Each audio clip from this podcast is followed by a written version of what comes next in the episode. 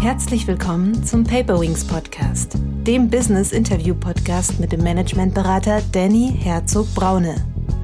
Danny hilft Führungskräften wirksam und gesund zu führen, als Führungskräftetrainer, Visualisierungsexperte und Resilienzberater.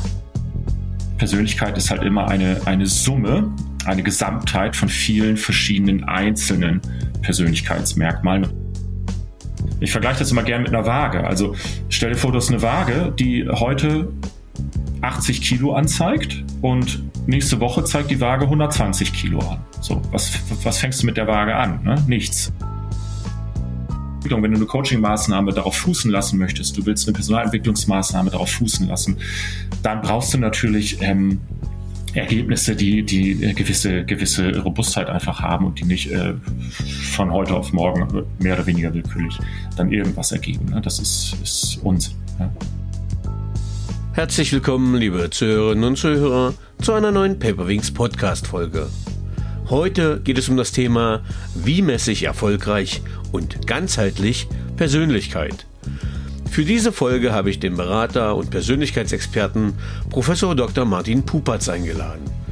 Professor Dr. Martin Pupatz ist gemeinsam mit Dr. Ronald Franke Gründer und Co-Geschäftsführer der Link GmbH des Lüneburg Institute for Corporate Learning. Er studierte Wirtschaftspsychologie an der Leuphana Universität und absolvierte dort auch seine Promotion in diesem Bereich. Die Link GmbH entstand 2015 als Ausgründung aus der Universität. Martin arbeitete mehrere Jahre bei einigen der größten Unternehmensberatungen weltweit im Bereich HR Consulting und ist zudem derzeit Professor für Wirtschaftspsychologie an der FOM Hochschule für Ökonomie und Management in Hamburg. Ich freue mich darauf, heute mit ihm über die Messung von Persönlichkeit zu sprechen. Herzlich willkommen, lieber Martin. Ja, vielen Dank für die Einladung. Ich freue mich sehr, hier bei dir zu Gast zu sein. Lieber Martin, ich habe jetzt noch ein, zwei Worte schon gefunden, um dich vorzustellen, aber wärst du so lieb und würdest dich nochmal mit eigenen Worten vorstellen und uns sagen, wie du der Mensch wurdest, der du heute bist? Ja, das kann ich gerne machen. Ähm, genau, also Martin Puppatz, mein äh, Name. Ich bin ähm, Professor für Wirtschaftspsychologie an der FOM in Hamburg. Ähm, das ist mein einer beruflicher Hut, den ich aufhabe. Und der andere ist eben Gründer und Geschäftsführer von Link. Das ist ein ähm, Institut, eine Ausgründung aus der Universität Lüneburg. Ähm, und wir entwickeln verschiedene Assessments, psychologische Assessments für diverse Zwecke. Schwerpunkt bei uns ist ganz klar dieses Thema Persönlichkeit, über das wir heute dann ja auch viel sprechen werden. Ähm, ja, wie bin ich da, wie bin, bin ich da hingekommen? Ich ähm, komme aus Norddeutschland, bin in Stade aufgewachsen, kleine Stadt an der Elbe, ähm, von der Ausbildung her Wirtschaftspsychologe, also Wirtschaftspsychologie studiert in Lüneburg mit Auslandsaufenthalten in Indien und in den USA, die mich, glaube ich, auch recht stark geprägt haben. Und ähm, ja, habe mich schon im Studium intensiv mit Persönlichkeitsdiagnostik äh, beschäftigt und auch insbesondere mit den Big Five, über die wir heute ja auch noch reden werden. Und dann stand nach dem Studium so die Frage an, ähm, bleibe ich in der Wissenschaft, sprich promoviere ich direkt oder gehe ich in die Wirtschaft? Ähm, das war eine schwierige Entscheidung damals. Ich bin dann in die Wirtschaft gegangen, war sieben, acht Jahre bei zwei großen Unternehmensberatungen tätig und habe dort eben HR-Consulting gemacht in allen möglichen Farben und Formen und Facetten. Ähm, ich hatte keinen Branchenschwerpunkt, was ich ganz spannend fand. Das heißt, ich habe überall in alle Branchen mal reingeguckt, also viel im Bereich Versicherung und ähm, Banking gemacht, aber auch Konsumgüter, ähm, Telekommunikationsunternehmen, Fluggesellschaften und und und. Also einen sehr breiten Einblick gehabt damals so in diese in die in die HR-Welt deutscher Konzerne und habe aber diesen Gedanken, ja Mensch, eigentlich wolltest du doch promovieren, der der ließ mich nicht so ganz los, der spukte da immer noch so rum im Hinterkopf und habe auch ähm, bei jeder Gelegenheit irgendwelche Workshops gemacht an Universitäten und Hochschulen, Gastvorträge gehalten hier an äh, norddeutschen Universitäten und Hochschulen. Und ja, dieser Ruf wurde dann irgendwann immer lauter und dann bin ich dem halt gefolgt und ähm, bin zurückgegangen nach Lüneburg an die Lafana Universität, habe dort promoviert ähm, und habe dann danach eine Professur angetreten in Hamburg, wie gesagt, an der FOM für Wirtschaftspsychologie was mache ich dort? Dort unterrichte ich viel. Es ist eine Fachhochschule, das heißt, der Schwerpunkt liegt eher auf der Praxis und auf der Lehre, nicht so stark auf der Forschung. Das heißt, ich unterrichte viel. Ich unterrichte zum einen so psychologische Basics, wie zum Beispiel die psychologische Diagnostik, ne, wo es eben um die Messung von psychischen ähm, Konstrukten geht, wie zum Beispiel Persönlichkeit. Ähm, aber ich unterrichte auch im Master, das sind dann eher angewandte, praxisnähere Themen, wie zum Beispiel Personalmanagement, Personalorganisationsentwicklung. Das ist so der eine Bereich. Da habe ich allerdings gerade Elternzeit. Das heißt, ich arbeite im Moment nicht an der Hochschule. Ich bin Vater von drei Kindern und der kleinste ist eins erst und da habe ich Elternzeit. Und ja, meine andere berufliche Rolle ist eben, wie schon erwähnt, Gründung von, von Link. Wir sind aus dem Forschungsprojekt entstanden, mal irgendwann an der Lefana Universität, ähm, haben uns dann irgendwann ausgegründet, also ein Spin-off der Uni. Und naja, wie ich es eben schon sagte, wir entwickeln eben psychologische Assessments, ähm, Testverfahren, Instrumente. Und der Schwerpunkt bei uns ist eben das Thema Persönlichkeit. Und ähm, ja, da bin ich mit meinem Co-Geschäftsführer und Co-Gründer, äh, haben wir ein Team von 22, 23 Leuten mittlerweile. Die meisten haben psychologischen Hintergrund, einige in betriebswirtschaftlichen. Und ja, das macht auch sehr viel Spaß. Ja, ein, zwei von den Mitarbeitern durfte ich schon kennenlernen. Äh, auch hier nochmal das von Geschäftsführer an Geschäftsführer das positive Feedback. Äh, alle sehr kundenzugewandt und sehr freundlich. Einfach auch mal auf der Tonspur. Das ähm, freut mich. Ähm, ja, äh, die Frage hätte ich jetzt eigentlich, wie gestaltet sich dein beruflicher Alltag? Aber mhm. dann hast du ja mehr einen privaten Alltag, äh, vermutlich gerade als dreifacher Vater. Äh, ja, auch, genau. Also das ist tatsächlich auch eine Herausforderung im Moment, das alles so unter einen Hut zu bringen. Die sind alle auch noch nicht so groß, also zwischen eins und acht. Ähm, ich habe glücklicherweise eine Frau, das heißt, ich bin nicht alleine bei der ganzen Geschichte, die ähm, im Moment auch Elternzeit hat und die da ähm, das meiste übernimmt. Aber klar, das ist natürlich schon schon eine Herausforderung irgendwie. Ähm, ja, aber wie gestaltet sich mein beruflicher Alltag an der Hochschule? Wenn ich nicht gerade Elternzeit habe, habe ich eben schon gesagt, viel ähm, Lehre und neben der Lehre aber natürlich auch die Arbeit direkt mit den Studierenden. Das heißt ähm, Betreuung insbesondere von Abschlussarbeiten, also von Bachelorarbeiten und von Masterarbeiten und natürlich auch Korrektur von Klausuren, von Hausarbeiten etc. pp. Und bei Link ähm, ist mein Arbeitsalltag recht bunt, recht gemischt. Ähm, was ich viel mache, ist, dass ich unsere Kunden berate und betreue. Also gerade eben zu dieser Frage, wie setze ich ähm, Persönlichkeitsanalysen ein in der Personalauswahl, wie setze ich Persönlichkeitsanalysen ein in der Personalentwicklung. Ähm, da habe ich viele Termine mit Personalentwicklerinnen, mit RecruiterInnen von verschiedenen ähm, Unternehmen. Ähm, gleichzeitig rede ich aber auch viel mit Coaches und Beratern ähm, und habe auch sehr regelmäßig Schulungen zu diesem Thema. Also das nimmt einen sehr großen Anteil meines Arbeitsalltages ein. Und ansonsten ist es eben auch tatsächlich ähm, Produktentwicklung viel. Mhm. Ähm, für die Zuhörerinnen vielleicht einfach so als Hintergrund, wir hatten da eben noch ein kurzes Vorgespräch. Ich habe Martin vorher noch nicht kennengelernt, sondern seinen äh, äh, auch sehr kompetenten und äh, geschätzten Geschäftspartner. Ähm, und habe die Ausbildung bei ihm gemacht zum äh, quasi Link-Profiler und dieses ähm, Profil, was da erstellt wird, nutze ich tatsächlich als Grundlage inzwischen für jedes Coaching mit einer Führungskraft als Basis. Ich werde heute Nachmittag auch wieder einen Folgetermin haben. Das heißt, die Fragen, die brennen mir selber unter den Nägeln, auch wenn ich da eine sehr kompetente Ausbildung bekommen habe, ähm, ist das nämlich ein hochgradig spannendes Thema. Und dann sind wir schon nämlich auch schon bei der, ja, bei der Grundfrage, nämlich was ist überhaupt Persönlichkeit, Martin? Mhm, ja. Ja, schwierige Frage. Das ist auch gar nicht so, so leicht zu beantworten, weil ähm, da ist es halt etwas Weiches, ne? etwas nicht Sichtbares. Mhm ein Konstrukt, was ich jetzt nicht direkt anfassen kann. Insofern, ich sage immer, wenn ich die Schulung mache, dann sage ich immer zu den Leuten, naja, wenn ihr euch jetzt mal einen Stift nehmt und einen Zettel und ihr schreibt mal auf, was ihr unter Persönlichkeit versteht, dann würden wir hier sicherlich ähm, 20, 25, je nachdem wie viele Teilnehmerinnen wir haben, sehr unterschiedliche Definitionen bei rauskriegen. Ne? Ähm, also ich versuche es mal kurz zu halten. Man sagt immer so, die Persönlichkeit eines Menschen ist die Menge von Merkmalen, Eigenschaften, die das Erleben, Fühlen und Verhalten maßgeblich prägen. Ähm, darum, das ist etwas, worum es bei uns so in der Psychologie immer sehr stark geht, ja, das Erleben, Fühlen und Verhalten.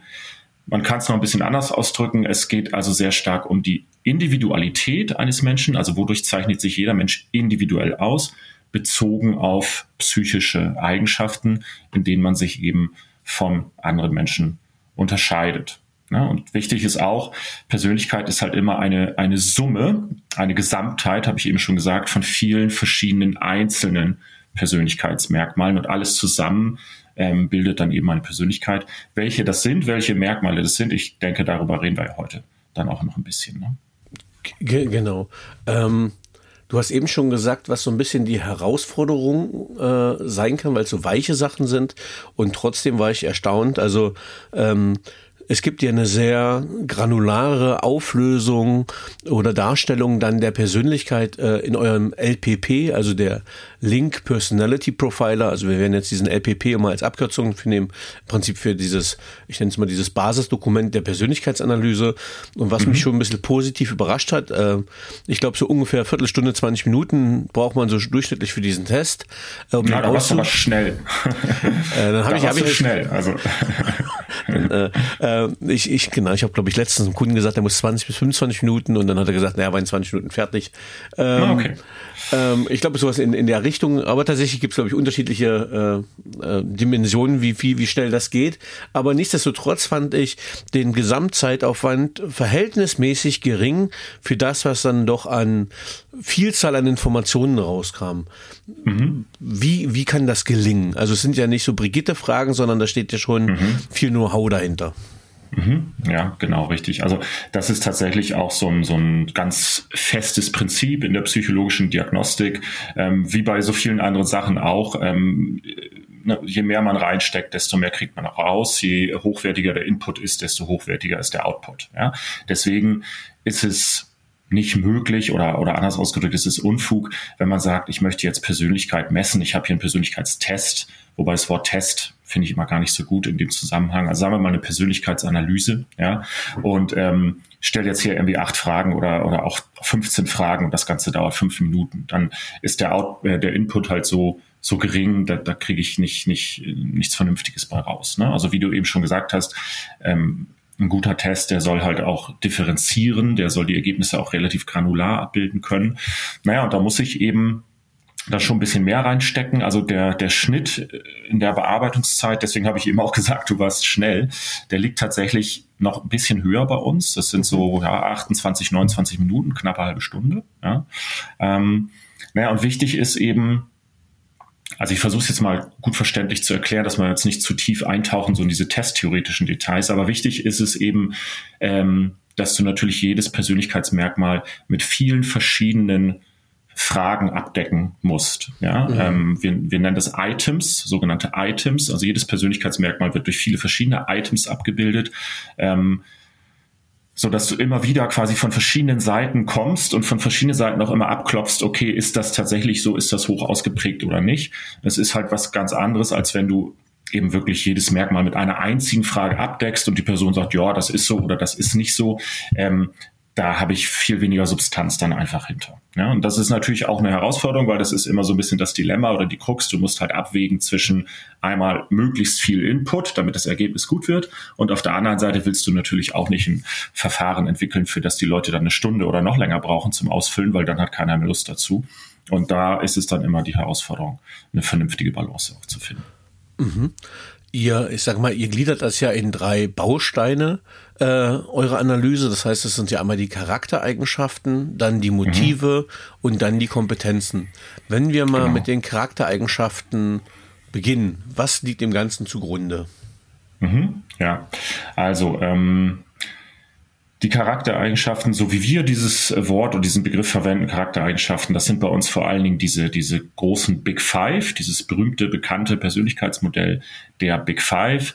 Ähm, mag sein, wenn es andere Psychologinnen zuhören, dass die ein bisschen zusammenzucken, weil diesen Begriff Charakter, Charaktereigenschaften, der ist halt auch nicht so völlig klar definiert oder so völlig trennscharf. Da kann man noch andere Sachen drunter verstehen.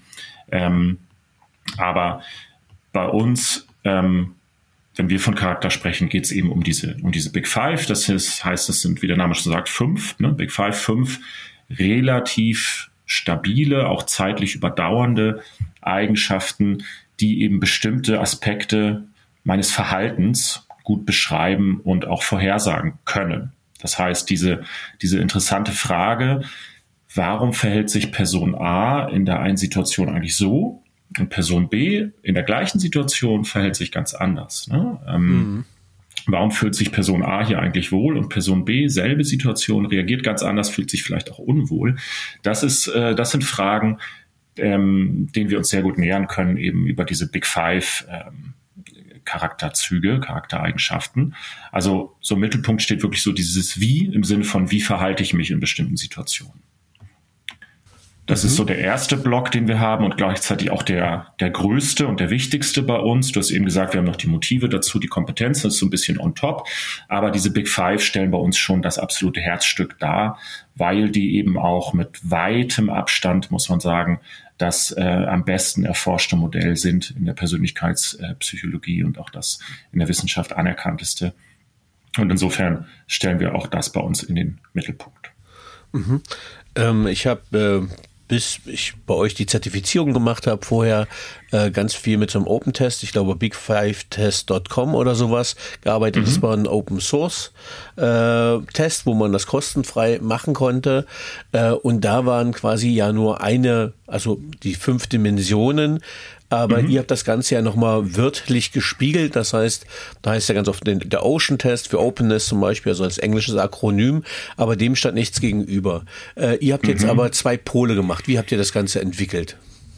Mhm. Ja, genau, richtig. Ich glaube, das muss man für Leute, die nicht so im Thema sind, glaube ich, noch mal ein bisschen erklären mit diesen zwei Polen, genau, richtig. Ähm, das, darin unterscheiden wir uns auch von, von anderen Big Five-Verfahren. Ähm, also vielleicht erstmal ganz kurz, was sind eigentlich diese Big Five? Äh, was, was, äh, welche, welche fünf äh, haben wir da eigentlich? Ne? Wir haben einmal im Originalmodell haben wir einmal Extraversion, dann haben wir die Gewissenhaftigkeit, dann haben wir die Offenheit für Erfahrungen, dann haben wir die Verträglichkeit und wir haben die emotionale Stabilität. Ja, das sind die Original Big Five. So und ähm, du sagst es eben schon, du hast immer eigentlich dann nur eine Seite der Medaille quasi, ja, beleuchtet, wenn du sagst, okay, Extraversion. Ja, was wir gemacht haben ist, wir haben immer sozusagen das Gegenstück auch mit abgebildet. Also bei uns heißt diese Dimension eben von vornherein nicht einfach nur Extraversion, sondern die heißt Introversion Schrägstrich Extraversion. Ja, so. Ähm, das haben wir deswegen gemacht, weil wir weil es uns sehr wichtig war, dass das Ganze sehr praxisnah und praxistauglich ist. Also ich, ich muss jetzt so einen Tick ausholen. Wenn es zu weit ist, dann, dann bremst du mich bitte. Aber ähm, das ist halt so ein Problem der Big Five immer gewesen, dass man immer gesagt hat, okay, das ist der absolute Goldstandard in der Persönlichkeitspsychologie, das ist der Rolls-Royce. Aber der hat es aus verschiedenen Gründen nicht so richtig in die Praxis geschafft. Das mhm. ist in der, in der wissenschaftlichen Welt, in der Akademie ist das eben ähm, das absolute Referenzmodell, aber in der Praxis wird es oft nicht so viel genutzt. Da wird anderes genutzt, was zum Teil auch wirklich Humbug ist. Ich glaube, da sprechen wir später auch noch drüber. Mhm. Ähm, aber die Big Five, die, die hatten immer so, so ein, zwei Akzeptanzprobleme und äh, diese, diese einseitige Betrachtung, die gehörte so ein bisschen dazu, dass man eben dann immer hatte, okay, ich habe hier Extraversion und je nachdem, wie ich da sozusagen äh, score, wie viele Punkte ich da erziele, habe ich halt eben viel, da bin ich stark extravertiert oder ich bin so mittelextravertiert oder ich habe da ganz wenig, dann bin ich da ganz unten. Ja, so. Ähm, wenn ich ganz wenig habe von der Extraversion, was bedeutet das? Das bedeutet natürlich, dass ich introvertiert bin. Ne? Klar, ein Mensch, der überhaupt nicht extravertiert ist, der ist halt ziemlich stark introvertiert. Ähm, aber diese Brücke zu schlagen, das ist dann immer schwierig, weil wir Menschen, wir neigen halt dazu, wenn wir sehen, okay, da gibt's halt eine gewisse Skala und dann sind wir da ganz unten.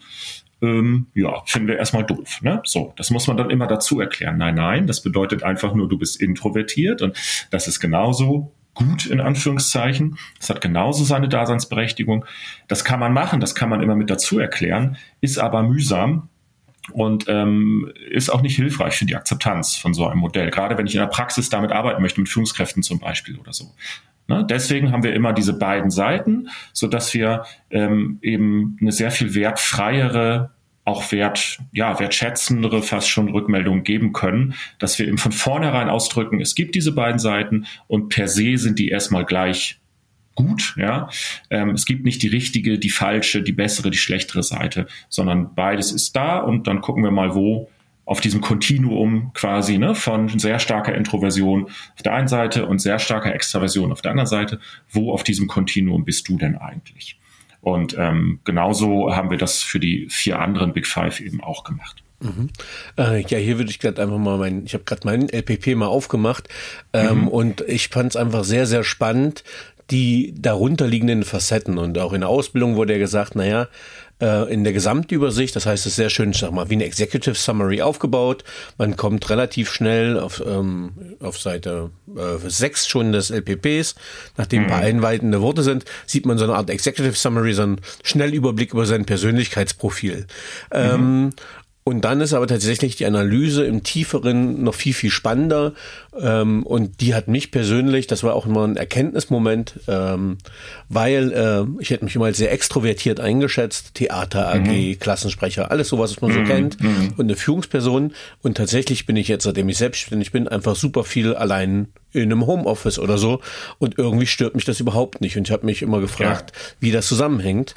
Und wenn ich jetzt die Facetten aufmache, das heißt, wir man macht diesen Introversion und Extrovers Extraversion, klappt das mal ein bisschen auf.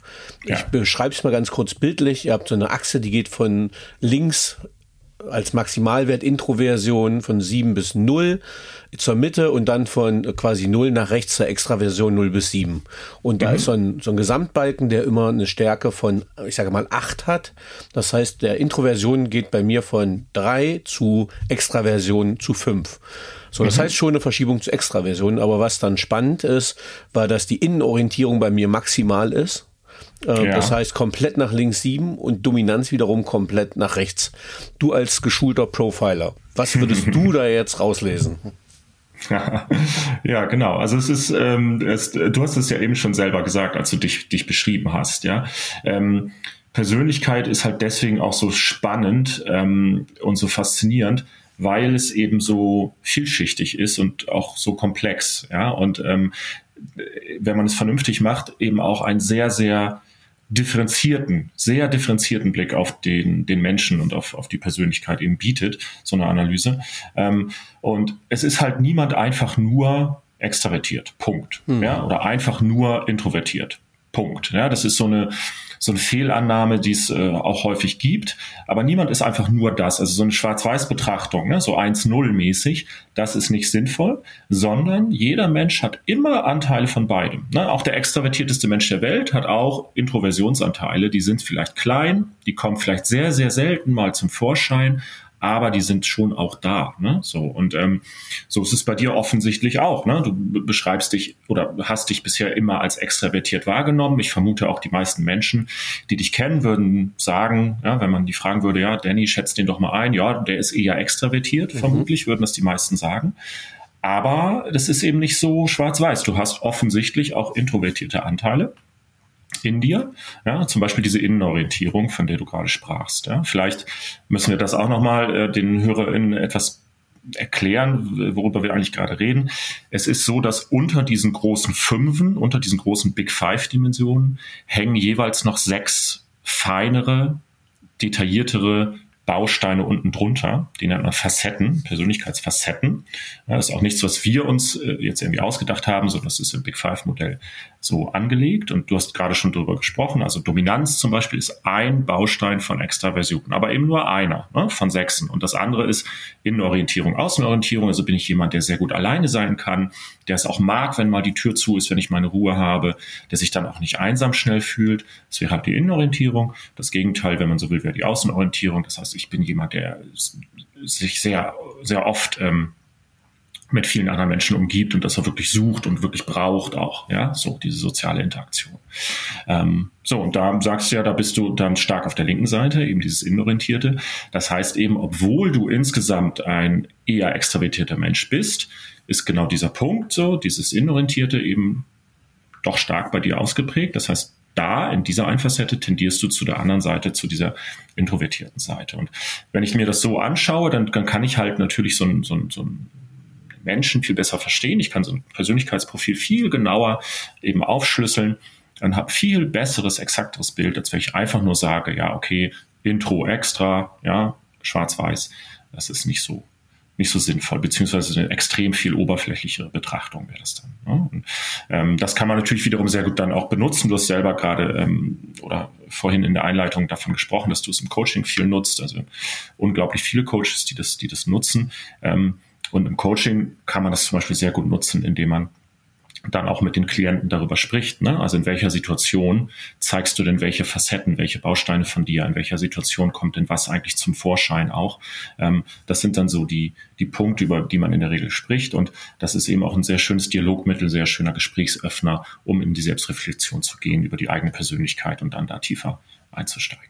Genau. Ähm, mega gut. Und was ich halt gerade besonders spannend finde, ist, ähm, wenn man das Ganze dann noch matcht mit äh, einem anderen Profil, das heißt, äh, wir coachen oder ich coach gerade auch in einem Biotechnologieunternehmen, einem sehr erfolgreichen, mhm. da haben wir das auch angewandt, wo wir schnell wachsende Teams haben und wie können äh, ja Konflikte vermieden werden oder wie entstehen interpersonelle Konflikte oft, wenn was sind schwierige Menschen, wenn jemand anders ist als wir und wie kann mhm. man das sichtbar machen und da haben wir das mit großem, ja, das wurde mit großem Enthusiasmus aufgenommen. Ich selber habe es mit meinem Geschäftspartner auch gemacht. Wir haben gerade einen, ich sag mal, einen Partnercheck gemacht, mhm, ähm, ja. wo man auch sehr gut die individuellen Stärken, Schwächen, Präferenzen sehen kann und wo auch Konfliktpotenzial liegt. Vielleicht kannst du auch was dazu sagen, wie ihr das quasi konzipiert und gedacht habt, auch gerade wenn man das mal mit wem anders vergleicht. Mhm, ja, genau.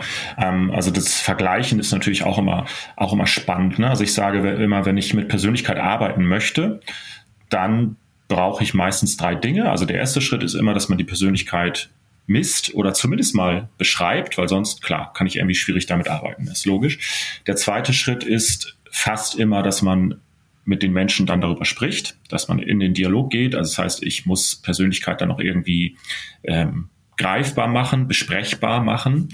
Und der dritte Schritt ist dann eben ganz, ganz oft, nicht immer, aber ganz oft, dass man es auch mal vergleicht, ja, dass man eben verschiedene Persönlichkeitsprofile oder zumindest einzelne Persönlichkeitsmerkmale auch mal nebeneinander legt. Ähm, und ähm, dafür ist es unter anderem eben auch wirklich sehr gut ähm, geeignet, weil, ich habe es ja eben schon gesagt, über die Persönlichkeit kann ich mir sehr, sehr gut Verhaltensmuster, Verhaltensstile auch erschließen. Das heißt, wenn ich die Persönlichkeit kenne von jemandem, verstehe ich auch viel besser, ah, okay, warum agiert er oder sie in bestimmten Situationen dann immer eher so und so oder oft eher so und so und warum agiere ich zum Beispiel in der gleichen Situation oft ganz anders. Ähm, gerade auch wenn man so über Zweierkonstellationen äh, spricht, ne? du hast es gerade gesagt mit deinem äh, Partner in der Geschäftsführung, das kenne ich auch, ja, also auch mein Partner in der Geschäftsführung ist in der Persönlichkeit, in einigen Persönlichkeitsmerkmalen, nicht in allen, sehr anders als ich. Ähm, und da auch so ein Verständnis dann herzustellen, aha, okay, schau mal, ne, der oder die andere, die, die setzt immer ganz andere Prioritäten, die geht immer ganz anders an, an die meisten Themen ran als ich. Ähm, das macht die aber nicht, weil die irgendwie ein bisschen, ja, ein bisschen komisch ist, weil mit der was nicht stimmt oder so. Ja, also das kennt, glaube ich, jeder. Wir sind ja sehr schnell bei diesen Zuschreibungen, ne? so nach dem mhm. Motto, was ist mit, was ist mit dem denn los? Ja, also spinnt der und der hat ja keine Ahnung und so weiter. Nein, die Prioritäten werden deshalb so anders gesetzt, weil erstmal da ein ganz anderer Persönlichkeitsstil und damit auch ein Verhaltensstil dahinter liegt. Und das erstmal zu verstehen, ist erstmal eine sehr gute Voraussetzung um besser miteinander umgehen zu können. Und oft ist es dann ja auch so, dass so dieser Aha-Moment kommt und man merkt, aha, guck mal, und das ist vielleicht ja sogar auch ganz gut so, ne? Weil vielleicht ist es ja so, dass meine Partnerin eben genau die Themen abdeckt bei uns im Team, die ich zum Beispiel entweder nicht so gut kann oder auf die ich keine Lust habe oder die ich vielleicht gar nicht so sehe, ne? die ich vielleicht gar nicht so wahrnehme irgendwie. Sie aber schon und Gott sei Dank. Ne? Also dazu kann es eben dann auch oft führen. Ähm, ja, ganz genau. Also ich nehme mal ein klassisches Beispiel, weil ich viel im Bereich Pharma unterwegs bin und oft mhm. ist der, ich sage mal, Unternehmensbereich Quality, ähm, ähm, wie formuliere ich es? Ich sage mal so, er hat oft Zielkonflikte mit anderen Bereichen. Mhm, ähm, ja. Und äh, tatsächlich äh, findet man, ich, ich nehme jetzt, ich mache die Schublade mit Stereotypen auf, man findet halt bestimmte Typen, klassischerweise in Buchhaltung, Quality etc., mhm. die bestimmte Verhaltensdimensionen haben, die auch komplett elementar relevant sind für diese Bereiche. Und ja. ich habe jetzt, äh, ich fand es auch ganz spannend, jetzt im Coaching mit einem promovierten Chemiker ähm, im Bereich Quality, dass der natürlich aufgrund seines Berufswahl ganz, ganz anders tick und ticken muss als ich, um in diesem Bereich erfolgreich zu sein. Absolut. Ähm, ja. Und das ist genau das Spannende äh, zu lernen. Also ich gebe dir, ich gebe dir, ich gebe einfach das Beispiel für die Zuhörerinnen. Ich habe dann mhm. gesagt, okay, ich gehe den LPP ganz langsam und ruhig und strukturiert Zeile für Zeile durch. Mhm. Ähm, das wäre jetzt überhaupt nicht mein Stil. So, ich würde einfach hüpfen, ich will einmal durchblättern, ich will alles haben. Und zum Schluss habe ich gefragt, ob das, ich habe sein Profil gesehen, habe gesagt, ob das für ihn stimmig war, dass ich das genauso gemacht habe. Ja, das war perfekt. Und das ist, ja, glaube ich, auch ja. das, das große, ähm, ähm, die große Kunst oder das, das, der große Segen von solchen Instrumenten, wenn man sie lernen zu lesen, äh, auf den anderen eingehen zu können. Ne? Das heißt, ja, äh, ja. Transparenz schaffen und jetzt auch gerade für den Bereich Führung, da werden wir nachher nochmal drauf kommen, auf das Tiefenprofil zum Beispiel. Mhm, ähm, mhm. wie gehe ich auf meine Mitarbeitenden als Führungskraft zum Beispiel ein oder auf meinen Partner etc.? Ja, absolut. Ne? Das ist ein schönes Beispiel, was du da gerade ähm, gebracht hast. Ich kenne diesen Mann jetzt natürlich nicht. Du kennst ihn jetzt ein bisschen, aber ich vermute mal, so wie du ihn beschrieben hast, war das wahrscheinlich ein stark gewissenhafter äh, Mensch, ne? hohe Ausprägung in Wissenschaft, genau. äh, in, in Gewissenhaftigkeit, wahrscheinlich ein sehr analytischer Typ. Ähm, ist ja auch kein Zufall, dass der da arbeitet, wo er arbeitet. Natürlich finden sich in diesen Bereichen häufiger auch solche Menschen. Ähm, Genau, wie du gerade schon sagtest, ich kann dann eben, wenn ich das möchte, ähm, sehr viel individueller auf die Menschen eingehen. Ähm, also gerade als Führungskraft, ähm, wenn ich die Persönlichkeit kenne von meinen MitarbeiterInnen, dann kann ich logischerweise sehr viel ja, individueller, wir sagen auch ähm, gerne persönlichkeitsorientierter oder persönlichkeitszentrierter ähm, auf diese Leute eingehen. Und Kollegin A braucht vielleicht ähm, andere Dinge, um glücklich zu werden im Beruf, als Kollege B. Und Kollegin A kann ich oder muss ich auch anders ansprechen oder anders motivieren als vielleicht den Kollegen B. Und ähm, das ist ja etwas, finde ich, worüber sich jede Führungskraft ohnehin Gedanken machen sollte. Gerade heutzutage, ne, wir sprechen alle von New Work und so weiter. Und ähm, wenn man New Work ernst nimmt, dann ähm, ist dieses Thema Leute individuell fördern, begleiten, entwickeln ja ganz, ganz zentral. Ähm, also das heißt, ne, wie gesagt, jede Führungskraft macht sich ohnehin Gedanken darüber, wie kann ich das machen oder sollte es zumindest tun. Und da ist so ein Instrument natürlich ein sehr, sehr schönes äh, Werkzeug, ein sehr schönes Hilfsmittel. Ne? Ähm, ich finde aber auch immer wichtig, deswegen habe ich diesen Begriff gerade absichtlich so benutzt, es ist ein Werkzeug, es ist ein Hilfsmittel. Es ersetzt natürlich nicht die eigentliche Führungsarbeit. Ne? Also das predigen wir auch immer. Du musst schon dann auch mit den Leuten drüber sprechen, du musst in den Dialog gehen. Du kannst nicht davon ausgehen, ah, okay, die Analyse, die nimmt mir das ja alles ab, weil das steht hier ja alles schwarz auf weiß und dann gebe ich dem das mal zu lesen und ich lese es auch und dann passt das schon. Das ist natürlich Unfug, sondern man muss dann schon ähm, die, die weiteren Schritte muss man schon selber gehen. Genau, also äh, darum nochmal super Abholpunkt. Ähm, ich bin das halt durchgegangen, das Profil habe besprochen, was das ist und das ist halt ein Coaching zur Vorbereitung äh, für höhere Führungspositionen. Mhm. Ähm, und da sind wir auch gleich bei der Frage, wie kann man Persönlichkeiten verändern, wie kann man die entwickeln, weil ich sage, so wie er jetzt ist, auf dem Status mit den Persönlichkeitsattributen, gibt es einen Wechsel, wenn man seine Fachbereichslaufbahn verlässt, weil es andere Typen geht wird, die sind extrovertierter, die sind dominanter, äh, der Ton verändert sich, äh, ja, die gesamte Tonalität und dann darf man sich darauf anpassen und entwickeln. Aber jetzt ja vielleicht die Frage, wie stabil sind denn Persönlichkeits ja, Merkmale? Kann ich mich verändern? Sind die alle äh, Gott oder Natur gegeben? Äh, mhm, oder was ist mhm, da für eine mhm. Möglichkeit, seine Persönlichkeit zu verändern, anzupassen, etc.? Mhm, ja, genau. Ähm, ist immer eine spannende Frage bei dem, bei dem Thema ähm, Persönlichkeit. Ähm, ich habe auch gesehen, du hattest ja vor einiger Zeit die Eva Asselmann auch zu Gast, äh, Kollegin quasi von mir. Den Podcast habe ich auch gehört, finde ich auch sehr, sehr spannend. Und das ist ja so ihr Schwerpunktthema, ne? Veränderung der Persönlichkeit. Also die kennt sich da noch viel, viel besser aus. Ähm, grundsätzlich ist es so, dass Persönlichkeitsmerkmale, gerade die Big Five, ähm, die sind schon zeitlich stabil. Ja, das heißt, wir wechseln das jetzt nicht einfach mal so durch, ja, wöchentlich oder monatlich, auch nicht jährlich. Ne? Und es ist auch nicht so oder fast nie so, dass ähm, wenn wir jetzt längere Zeiträume betrachten, dass sich die Persönlichkeit dann irgendwann mal um 180 Grad dreht oder so. Ja, also wenn ich mit 30 extrem gewissenhaft bin und total introvertiert, dann werde ich mit 45 nicht auf einmal das Gegenteil sein, also äh, komplett extravertiert und äh, überhaupt nicht mehr gewissenhaft, sondern völlig, völlig äh, flexibel und so ein Typ, der halt ständig spontan alles macht und ständig improvisiert. Also solche Veränderungen in, in dem Sinne gibt es nicht oder, oder fast nicht. Ne? Was natürlich schon richtig ist, ist, dass sich die Persönlichkeit im Laufe der Jahre, wenn wir längere Zeiträume betrachten, schon in die eine oder andere Richtung ein bisschen verschieben kann. Das heißt, bestimmte Persönlichkeitsmerkmale können sich verstärken, andere reduzieren sich vielleicht ein bisschen. Ähm, das ist vor allen Dingen dann der Fall, und das ist ja auch so ähm, Eva Asselmanns äh, Thema, vor allen Dingen dann der Fall, wenn wir ähm, sehr starke Einschnitte hatten in unserem Leben. Ja, also der, der erste Job, ich habe überhaupt zum allerersten Mal in meinem Leben äh, arbeite ich irgendwo angestellt. Das ist natürlich eine große Veränderung. Ja, aber auch Schicksalsschläge, Todesfälle etc. Ähm, ne, je krasser der Einschnitt, ich glaube, das ist ja auch logisch, desto krasser kann dann auch mal oder stärker kann dann auch mal die Veränderung sein. Zurück zu deiner Frage, das bedeutet auch, ähm, ja, wenn ich jetzt einfach nur in Anführungszeichen meine Position äh, wechsle im selben Unternehmen, da wird sich jetzt die Persönlichkeit nicht äh, groß ändern und vor allen Dingen auch nicht schnell ändern. Ja, ähm, was sinnvoller ist, ähm, als jetzt zu sagen, ich ändere meine Persönlichkeit, ich krempel jetzt meine Persönlichkeit um. Ähm, was sinnvoll ist als das, ist, dass man auf der Verhaltensebene arbeitet. Also eine Persönlichkeit zu ändern, bewusst auch zu ändern, auch das ist möglich, das geht, aber das hat ein sehr dickes Brett, was man da bohren muss. Ne? Das wird sehr viel Zeit auch in Anspruch nehmen. Und die Frage ist ja auch immer, wie sinnvoll ist denn das? Ne? Hm. Möchte ich, also möchte ich wirklich, muss ich wirklich meine Persönlichkeit ändern?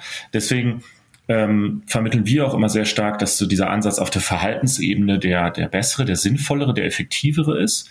Ja? Das heißt, wenn ich meine Persönlichkeit gut kenne, dann weiß ich sehr gut, warum bestimmte Verhaltensmuster bei mir vorhanden sind in einer bestimmten Form. Und mit diesen kann ich dann anders umgehen. Das heißt, ich kann mir vornehmen, in bestimmten Situationen anders zu reagieren oder zu agieren. Ich kann mir vornehmen, in bestimmten Situationen vielleicht gelassener zu sein oder vielleicht genauer hinzugucken oder vielleicht bewusst stärker mit anderen in den Austausch zu gehen. Wenn ich jetzt eigentlich introvertiert bin und das normalerweise nicht so mache, kann ich mich bewusst immer wieder dran erinnern, hey, gerade als Führungskraft, du musst vielleicht mehr kommunizieren, ja, du musst vielleicht auch mal wirklich ähm, eine E-Mail weniger schreiben und stattdessen vorbeigehen und so weiter. Ja, das ist aber keine Persönlichkeitsveränderung. Das ist erstmal nur eine Verhaltensänderung. Ja, ich gehe eben bewusster mit diesen Themen um. Ähm, ich kann auch an meinen Einstellungen arbeiten. Also wie blicke ich eigentlich auf bestimmte Themen? Welche Perspektive habe ich eigentlich auf bestimmte Themen? Wie bewerte ich die eigentlich? All das geht viel einfacher, wenn ich mir auch darüber im Klaren bin, wer bin ich, ja, von der Persönlichkeit her. Ähm, und da kann ich dann auch kurzfristig ähm, Änderungen und auch ja, Erfolge erzielen beziehungsweise das erreichen, was ich eben erreichen möchte. Das geht schneller und auch einfacher, als wenn ich jetzt sage, ich krempel meine Persönlichkeit um. Ähm, ja, und natürlich ist das irgendwo auch eine Wechselwirkung. Das heißt, wenn ich mich über einen langen Zeitraum auf eine ganz bestimmte Art und Weise verhalte und dieses Verhalten quasi immer wieder, ja, fast schon trainiere, wie so ein Muskel, dann wird sich das irgendwann auch auf meine Persönlichkeit wiederum auswirken und da werde ich dann irgendwann auch eine Veränderung sehen. Mhm. Genau, und das ist auch nochmal ähm, eine gute Anmerkung. Ihr habt dann nachher in dem LPP auch immer so ein bisschen Charakter im Detail, wo ihr wirklich, sage mal, oder das kannst du ja sagen, wonach ihr die raussortiert. Ich nehme mal an, die markantesten äh, Elemente, mhm. ähm, was halt eine Persönlichkeit prägt und äh, ja, was bringt das für Vorteile mit und natürlich auch für Nachteile? Ne? Wie kann ich das selbst wahrnehmen? Wie nimmt es wer anders wahr? Und dann wirklich auch Handlungsfelder, habt ihr es auch sehr schön formuliert, Handlungsfelder in unterschiedlichen Bereichen. Ja, wie sind, ja, vielleicht, ja. wie sind die, wonach habt ihr das raussortiert? Äh, wonach ergeben sich diese Bausteine, die ihr dann da sortiert? Uns war es schon sehr wichtig, dass wir eben nicht nur rein die Ergebnisse ausweisen nach dem Motto, okay, du bist so und so extravertiert, du bist so und so gewissenhaft, du bist so und so offen, sondern dass wir eben auch aufzeigen, und jetzt, was bedeutet das eigentlich? Ne? Wie wirkt sich das eigentlich aus? Ähm, wie äh, macht sich das bemerkbar in der Art und Weise, wie du arbeitest und so weiter. Und deswegen haben wir eben neben den reinen Ergebnissen einen recht umfangreichen Textteil, der das eben erklärt. Ne? Du hast eben schon gesagt, Charakter im Detail nennt sich so eine Rubrik bei uns, wo eben die Big Five und die Facetten der Big Five nochmal stärker beleuchtet werden. Da greifen wir einfach die stärksten Facetten raus, also diejenigen, die einfach am, am stärksten ausgeprägt sind und insofern auch, auch dich als Mensch natürlich dann am stärksten auch irgendwo prägen. Die sind da nochmal genauer erklärt und auch beschrieben, wie wirkt sich das aus in deinem täglichen ja, in deinem täglichen Dasein sozusagen, in deinem täglichen Verhalten. Und wir haben es auch nochmal bezogen, du hast es eben schon genannt, auf verschiedene Handlungsfelder. Also wir haben eben dieses Thema Arbeitsstil, also wie wirkt sich meine Persönlichkeit aus auf die Art und Weise, wie ich arbeite. Ähm, das Thema Führung, wie wirkt sich meine Persönlichkeit aus auf die Art und Weise, wie ich selber führe oder führen würde, wenn ich Führungskraft wäre, aber auch wie möchte ich gerne geführt werden und auch auf das Thema Kommunikation, also wie kommuniziere ich mit anderen Menschen? Ähm, diese drei Rubriken, also Arbeitsstil, Führung, Kommunikation, haben wir aufgenommen, weil das einfach so die, die Dauerbrenner-Themen sind, muss man einfach sagen. Ne? Also für die Einsatzzwecke, für die das Instrument auch gemacht ist, nämlich ähm, Coachings, Trainings, Personalentwicklungszwecke, auch Recruiting, ähm, da sind das die Kernthemen, auf die man eigentlich immer mehr oder weniger auch schaut. Deswegen haben wir die nochmal extra beleuchtet sozusagen. Ja, also mega hilfreich und äh, wer es noch nicht gemacht hat, so, ein, so ein, diesen Persönlichkeitstest, ich kann es halt nur empfehlen. Äh, was zum Beispiel spannend ist, dass wenn man das dann liest, man quasi eins zu eins mal andere Beurteilungen, die man vom Vorgesetzten mal bekommen hat, daneben legen kann und schon, mhm. äh, ich erinnere mich an eine meiner ersten Beurteilungen, der nie könnte gewissenhafter bei der Ausfüllen von Dienstanträgen sein, ähm, ne, wenn du halt einen ganz geringen Wert bei Gewissenhaftigkeit hast und wiederum er hat ein vorbildliches, äh, selbstsicheres, selbstbewusstes Auftreten, dann spielt sich die Dominanz wieder rein. Das heißt, ja. man sieht schon in, in der Vita, in dem wo es einen hinzieht. Also das finde ich ja auch spannend. Ich bin halt kein promovierter Chemiker, der gewissenhaft im Labor arbeitet, weil ich diese Persönlichkeitsattribute nicht habe. Für mich wäre das halt ein Albtraum. Das heißt, man entwickelt sich ja so ein bisschen auch dahin, die Energie geht ja dahin, was man schon grundsätzlich an Leistungen, Eignungen, Attributen mitbringt. Und das finde ich halt sehr, sehr mächtig, wenn man das dann nochmal gespiegelt bekommt und auch für die Verhaltensentwicklung, nehme ich mal bewusst jetzt den Begriff. Mhm. Was bedeutet das, wenn ich im Team eine sehr starke Führungskraft bin, sehr dominant bin, dann vielleicht auch sagen, okay, wie wäre es denn, wenn du auch mal andere fragst oder einbeziehst, gerade im Bereich New Work, wo es um mehr Partizipation geht. Ähm, also das ganz, ganz wertvolle Impulse, die man einfach aus der Selbstreflexion oder aus dem reflektierten Bericht hinausnehmen kann. Ja, freut mich natürlich erstmal, dass du das äh, so siehst und das ist genau auch Sinn und Zweck dieses Instrumentes, ähm, dass wir eben wirklich die, also zunächst einmal die Selbstreflexion anstoßen wollen bei der Person, die das eben gemacht hat, die dieses, diesen Fragebogen ausgefüllt hat, dass die sehr stark in die Selbstreflexion geht. Und noch besser ist es natürlich und das Potenzial wird voll ausgeschöpft, wenn man das nicht nur alleine macht, sondern wenn man dann auch noch in das Sparring geht, zum Beispiel mit einer Personalentwicklerin, mit einem Coach, ne, mit wem auch immer, ähm, wo dann auch nochmal ein paar Dinge auch hinterfragt werden. Ähm, genau, du hast es eben auch angesprochen. Ähm, die, wie hast du es gesagt, die Energie geht dahin, ähm, wo, wo auch die Persönlichkeit liegt oder so ähnlich, glaube ich, ne? Hast du gesagt? Oder ähm, da kriege ich natürlich auch viel Aufschlüsse durch so eine Analyse, ja, ähm, weil das hat natürlich auch immer was zu tun mit solchen Fragen, ja, was fällt mir denn eigentlich leicht, ne? also was liegt mir denn eigentlich? Ähm, und wenn man dich jetzt äh, zwingen würde, weiß ich nicht, Buchhalter oder so zu werden, vielleicht könntest du das sogar, aber ähm, das würde dich halt viel Kraft kosten, ne? viel, viel Energie kosten, es wäre für dich sehr anstrengend, weil du die ganze Zeit eigentlich auf eine Art und Weise agieren musst, die deiner Persönlichkeit gar nicht entspricht, ja, so und ähm, es gibt Leute, denen ist das, denen ist das klar, ne? und die wählen bewusst auch einen Beruf, der eben ihrer Persönlichkeit sehr stark entspricht. Aber es gibt auch Leute, denen ist es gar nicht so klar. Und ähm, auch das ist oft so ein Aha-Moment, auch in Coachings. Ähm, das Instrument wird sehr, sehr viel auch für Karriereorientierung, ähm, berufliche Orientierung, Karrierecoachings eingesetzt.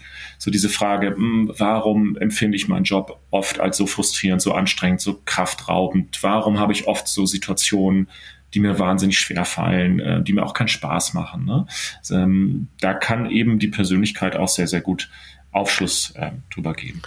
Genau, und das ist eigentlich auch die perfekte Überleitung für, ich sage mal, den zweiten Block, nämlich die Motivstruktur, ähm, mhm. weil das Ergebnis hat mich äh, gerade bestätigt, mir war es aber nicht klar. Und zwar, ihr hattet, bevor ich äh, darauf eingehe, ähm, ihr habt ja neun zentrale Handlungsmotive äh, aufgestellt. Vielleicht kannst du mhm. ein bisschen was zu der Entwicklung sagen, weil wenn ich mich mit der Thematik beschäftige, keine Ahnung, Management 3.0, da gibt's die Champ Frogs und also äh, Motive, Motivationsstrukturen. Für mich ist es nicht ganz klar und ich finde es ganz spannend, wie ihr auf diese neuen gekommen seid. Mhm. Genau, ja. Also vielleicht ähm, klären wir einmal noch zu Beginn, was eigentlich ein Motiv ist, ne? auch in der Abgrenzung zu so einer Big Five-Eigenschaft. Mhm. Also bei den Big Five haben wir jetzt gesagt, ähm, dass es sehr stark um das Wie geht, also wie verhalte ich mich in bestimmten Situationen. Ähm, bei Motiven geht es eher um das Warum. Also warum tue ich etwas, beziehungsweise ich finde auch immer das Fragewort wonach sehr schön. Also im Sinne von wonach strebe ich. Ne? Mhm. Motive haben immer was zu tun mit Bedürfnissen, mit Werten. Was ist mir wichtig? Wo möchte ich auch hin? Motive geben auch oft eine Richtung, eine Orientierung vor. Wo möchte ich hin? Wonach strebe ich sozusagen? Das ist so die, die Motivfrage. Und ähm, das ist auch extrem spannend, das mal zusammen zu betrachten. Also zum Beispiel, ich, ich, ich weiß, ich schweife so ein bisschen ab, ich beantworte gleich deine Frage, Alles gut. aber vielleicht, vielleicht nochmal so äh, vorab, das zusammen zu betrachten, ist halt total äh, faszinierend. Ähm, nehmen wir mal das Thema Führung. Ne? Also warum möchte jemand Führungskraft werden? Das mhm. ist eher eine Motivfrage. Ja, aber wie führt jemand dann? Wie ist der Führungsstil dieser Person? Das ist eher viel stärker eine Big Five-Frage. So, und wenn ich das beides zusammen mir angucke, dann habe ich natürlich ein tolles, ganzheitliches Bild. Ne? Verstehe zum einen den Antrieb, wo kommt das her? Und ich verstehe aber auch, wie wird diese Person wohl führen? Wie äußert sich oder wie macht sich dieses Persönlichkeitsbemerkbar im täglichen Führungsalltag quasi bemerkbar?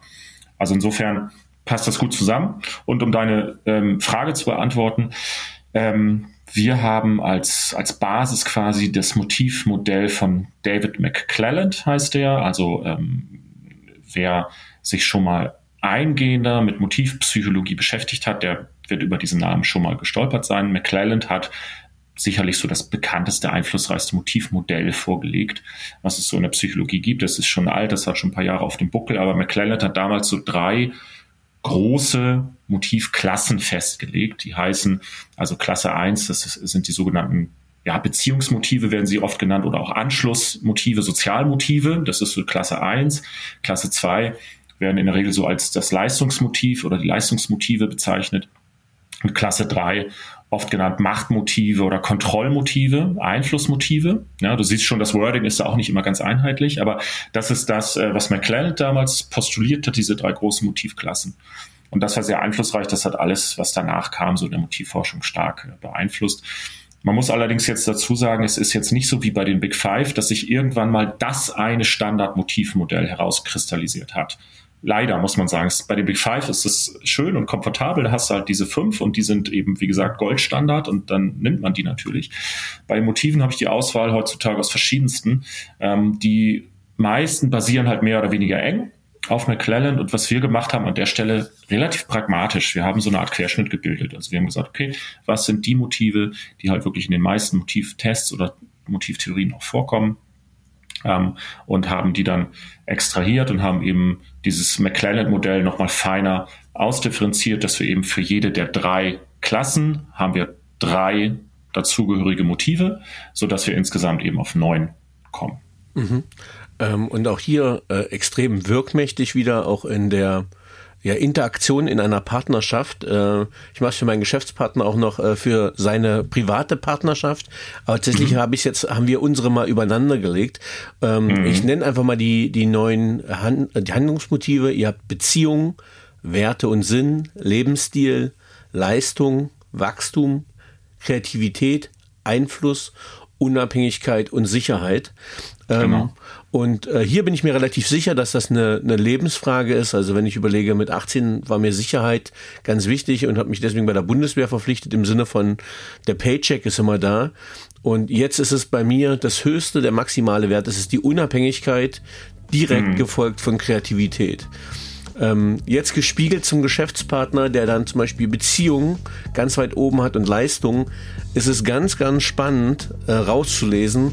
Wenn man mir dann zu nahe kommt oder zu enge Verpflichtungen macht, dann wird meine Unabhängigkeit, äh, er tangiert das und stört das. Ja.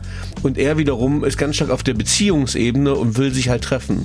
Soll heißen, ja. der Zielkonflikt, äh, er möchte verbindliche Gespräche machen zum Beziehungsaufbau und mich nervt dann, weil ich meine Ruhe haben will, ohne dass das auch der Persönlichkeit geschuldet ist.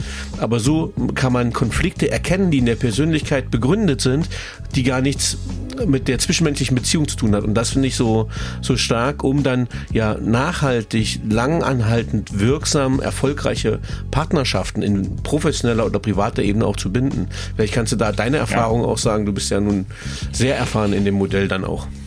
Mhm, genau. Ja, es ist, äh, ich habe da gar nicht so viel hinzuzufügen, ist genauso wie du sagst. Ja, also ähm, man kann über die Motive halt sehr gut herausfinden, was ist jemandem wichtig. Ne? Und mal einfach ausgedrückt, ähm, ich habe eben gesagt, Motive haben auch immer was zu tun mit Werten und Bedürfnissen. Also welche Bedürfnisse habe ich, was ist mir wichtig? So. Ähm, und wenn jetzt jemand ein sehr starkes Unabhängigkeitsmotiv hat, so wie du offensichtlich, dann ist ein ganz zentraler Wert sicherlich dieses Thema Freiheit. Ne? Unabhängigkeit, ich will mein eigenes Ding machen, mal salopp ausgedrückt, Freiheit, Autonomie. So. Ähm, und dann komme ich natürlich tendenziell weniger gut damit zurecht, wenn ähm, aus welchen Gründen auch immer ich das Gefühl habe, jemand anderes schränkt das irgendwie ein, ne? Oder will mich da irgendwie in ein Korsett äh, zwängen oder irgendwelche Regeln auferlegen. Ähm, ja, oder, oder betritt auch diesen, diesen Raum, den ich vielleicht um mich herum brauche, damit ich das Freiheitsgefühl habe, den betritt der andere vielleicht zu oft, ja, mhm. oder zu penetrant oder so, ja. Der andere meint es natürlich aber überhaupt gar nicht böse, sondern der hat vielleicht wieder andere äh, Motive, ja, und äh, dem ist es halt total wichtig, ähm, da vielleicht ganz eng an dir dran zu sein, ja, so. Ähm, und auch da wieder, das ist so ähnlich wie vorhin auch mit den Big Five auch, ähm, ich verstehe halt viel besser, warum handelt der andere oder die andere, wie sie handelt, ja, ähm, und kriege auch so ein Verständnis, aha, schau mal, ähm, das ist jetzt nicht irgendwie aus böser Absicht oder weil der oder die ein bisschen merkwürdig ist, sondern die, die hat andere Bedürfnisse, ähm, der sind andere Dinge wichtig und deswegen macht die das halt so. Ne? Und wenn ich das wiederum weiß, kann ich natürlich auch darauf eingehen. Also in einer Geschäftspartnerschaft zum Beispiel, dann kann ich natürlich auch an bestimmten Stellen mal einen Kompromiss schließen oder ich kann an bestimmten Stellen auch bewusst mal sagen, okay, wir machen das jetzt so und so. Das ist vielleicht nicht meine Art, aber ich weiß, mein Partner braucht das auch mal, ne? so, damit er glücklich und zufrieden ist und das gebe ich ihm jetzt einfach. Mhm. Ähm, und klar, das kannst du natürlich eins zu eins auch auf eine private Partnerschaft übertragen. Also es gibt tatsächlich auch gar nicht so wenige ähm, unserer Kunden, Kundinnen, die ähm, im Bereich Paartherapie arbeiten und die das wirklich auch mit Paaren dann machen und genau mit dieser Brille, ähm, die du und ich jetzt gerade hier skizziert haben, genau mit dieser Brille auch auf das Thema Partnerschaft schauen. Mhm. Wir haben jetzt äh, schon zwei Sachen beleuchtet. Einmal die Charaktereigenschaften, die bestimmen, wie wir uns verhalten und unser Leben führen. Dann sind wir jetzt kurz mal auf die Motive eingegangen äh, die steuern, was wir für Ziele im Leben erreichen wollen und würden dann mhm. jetzt zu dem dritten Block kommen, die Kompetenzen, die den Anteil daran haben, ob wir das dann auch erreichen. Was habt mhm. ihr da für Kompetenzen rausgearbeitet und wie werden die quasi gemessen und was, ja, mhm. was kann ich damit anfangen? Ja, ja, genau, richtig. Also wir haben 25 Kompetenzen ähm, in unserem Verfahren. Ähm, bei den Kompetenzen ist es tatsächlich noch weniger so als bei den Motiven. Es gibt nicht in der Wissenschaft zum Beispiel das eine Standardkompetenzmodell. Ne? Und in der Praxis ist es noch viel, viel heterogener. Jedes Unternehmen hat ein eigenes Kompetenzmodell. Das heißt, wir haben auch da wieder so eine Art Best-of genommen von Kompetenzen, die in den meisten Kompetenzmodellen enthalten sind. Ähm, bei uns ist es noch dazu wichtig, dass es bei diesen Kompetenzen auch immer eine Verbindung gibt, eine Brücke zu den Big Five. Warum erkläre ich gleich noch. Ähm, und bevor ich das tue, ist vielleicht noch wichtig, einmal zu klären, wir reden ja hier die ganze Zeit von einer Persönlichkeitsanalyse. Ne? Der Link Personality Profile ist eine Persönlichkeitsanalyse. Es ist kein Leistungstest. Ja, so. Und das, das muss man ähm, auseinanderhalten, weil du hast eben gefragt, ja, wie kann ich Kompetenzen messen? Mit einer Persönlichkeitsanalyse kann ich jetzt mal ganz kurz und knapp und hart ausgedrückt kann ich überhaupt keine Kompetenzen messen. Jedenfalls, ne, jedenfalls nicht, wenn ich sage, eine Messung ist etwas Hartes, Objektives. Das kann ich im Kompetenzbereich nicht machen mit einer Persönlichkeitsanalyse. Dann muss ich was anderes machen. Ich muss einen Leistungstest machen. Ne? Also wenn ich ähm, zum Beispiel wissen möchte, wie gut kann sich jemand konzentrieren, dann mache ich einen Konzentrationstest, der funktioniert aber ganz anders. Da muss man Aufgaben lösen. Ne? Da muss man Aufgaben lösen und diese Aufgaben, die kann ich halt richtig oder falsch lösen und in der Regel habe ich dann auch noch ein Zeitlimit und dann wird halt einfach geguckt, okay, wie ist jetzt hier diese Leistungsfähigkeit? So. Ähm, oder ich mache ein Assessment Center und beobachte das, wie gut kann jemand das tatsächlich unter Beweis stellen auch. So. Mit einer Persönlichkeitsanalyse geht das so in der Form nicht. Es finde ich auch mal wichtig, da transparent zu sein Was ich mit einer Persönlichkeitsanalyse aber machen kann, ist einmal, ich kann natürlich die Leute einfach fragen, also was glaubst du denn selbst von dir? Wie gut kannst du etwas? Ja, rein subjektiv. Und meistens noch ein bisschen spannender, ich kann eben diesen Brückenschlag machen zur Persönlichkeit. Ich kann eben ableiten, okay, von deiner Persönlichkeit her, von deinem Persönlichkeitsprofil her, da gibt es natürlich bestimmte Kompetenzen, die einem dann eher leicht fallen sollten, die einem quasi so ein bisschen in die Wiege gelegt sind. Mhm. Und es gibt Kompetenzen, bei denen das nicht der Fall ist. Also mal ein ganz simples Beispiel. Nehmen wir mal eine Kompetenz wie Netzwerken. Ja, mhm. Netzwerken. So. Da ist es jetzt, ist es jetzt sicherlich wenig überraschend, wenn ich sage, dass natürlich Extraversion als Persönlichkeitsmerkmal hoch mit dieser Kompetenz korreliert. Mhm. Logisch, das kann man sich ja sehr leicht vorstellen. Extravertierte Menschen, denen fällt es in der Regel leichter zu Netzwerken und eben auf andere zuzugehen und da eben auch ein Netzwerk auch aufzubauen. Ja, so. Ähm, und das können wir eben auch abbilden, dass wir sagen, schau mal mit deiner Persönlichkeitsstruktur, abgeleitet aus dem Big Five, ja, da gibt es bestimmte Kompetenzen, die eigentlich sehr gut zu deiner Persönlichkeit passen. Wir sagen nicht, du kannst das. Ne? Das sagen wir nicht. Wir sagen aber, ja, das müsste dir eigentlich stark liegen. Also andere Leute, die auch so ein ähnliches Profil haben wie du, die können das in der Regel ziemlich gut. Sollte dir also leicht fallen. Und es gibt halt auch Kompetenzen, bei denen das Gegenteil der Fall ist, wo man eben sagt, naja, von der Persönlichkeit her passt das eher nicht so. Andere Menschen, die auch so ein Profil haben wie du, die sind meistens nicht so besonders gut da drin. Aber auch da wieder, das heißt nicht, tut mir leid, du kannst das nicht. Ne? Heißt erstmal nur, hm, von der Persönlichkeit her eher nicht so die Passung. Trotzdem kann ich aber natürlich diese Kompetenz aufbauen. Ja, also eine Kompetenz kann ich halt auch entwickeln, eine Kompetenz kann ich aufbauen. Und wenn das eine Kompetenz ist, die mir von der Persönlichkeit her nicht so liegt, naja, dann fällt mir das vielleicht ein bisschen schwerer. Ich brauche vielleicht länger auch, ne, um ein gewisses Level zu erreichen. Ich muss viel mehr investieren, muss mehr reinstecken. Aber wenn ich dazu bereit bin, kann ich natürlich trotzdem ein hohes Level erreichen einer Kompetenz, auch ähm, ja, wenn es vielleicht nicht so in mir angelegt ist, wenn's, wenn ich es mal so formulieren darf. Ja, mhm. und da sind wir jetzt auch schon beim zweiten Teil deiner Frage. Also was kann ich dann damit anfangen? Auch da wieder ist es halt ein extrem gutes Dialogmittel, um überhaupt erstmal in diesen Kompetenzbereich reinzugehen, selbst zu reflektieren und dann auch darüber zu sprechen, okay, was sind jetzt eigentlich hier die erfolgskritischen Kompetenzen? Ne? Und ich rate auch immer sehr stark dazu, sich zu fokussieren. Also, dass man jetzt nicht sagt, gut, äh, ne, wir haben 25 Kompetenzen, wäre natürlich toll, wenn alles stark ausgeprägt wäre, wenn ich überall hochkompetent bin, ja, sicher. Aber meistens ist dieser fokussierte Blick sinnvoller, also dass man sich überlegt, gerade so im Coaching, ähm, in welcher Situation steckt diese Person? Was hat die für eine Herausforderung eigentlich vor der Brust? Um welche Problematik geht es hier eigentlich gerade? Und welche Kompetenzen spielen da eigentlich eine besonders starke Rolle. das sind natürlich nicht 25, das sind vielleicht manchmal nur drei oder vier und manchmal sind es vielleicht acht oder neun.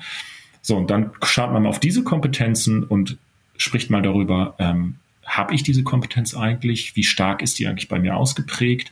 Kann ich die nutzen als Ressource, um mit der Situation besser umzugehen?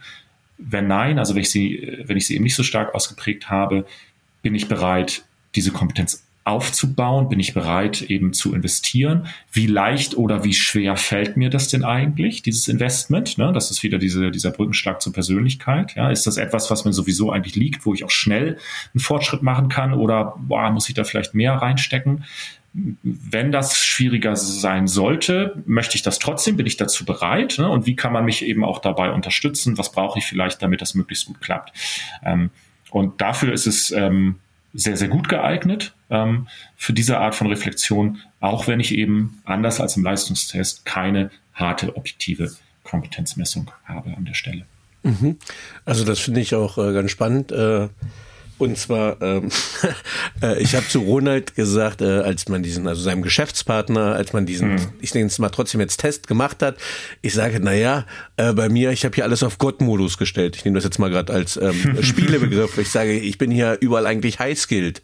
Äh, hat Ronald gesagt, naja, Danny, das sagt ja schon sehr viel über deine Persönlichkeit aus, über deine Selbsteinschätzung. Und dann gibt's halt ja. den kritischen Spiegel, äh, den ich jetzt quasi auch vor mir habe, ähm, und das kannst du gleich mal noch sagen. Das heißt, man hat diese Selbsteinschätzung und dann mhm. gibt's ja noch dieses zweite, äh, nicht Item, das zweite Piktogramm, was zeigt, ja. genau, was zeigt das zweite neben der Selbsteinschätzung? Genau, das, das, das, äh, das erste ist diese Selbsteinschätzung. Das ist immer der sehr einfache Part. Das ist wirklich dieses, ne, was glaube ich denn? Wie gut kann ich das? Ne? Und klar, gibt natürlich Leute, die bei sehr vielen Kompetenzen sagen, ich bin da super. Das gibt es. Ne? So.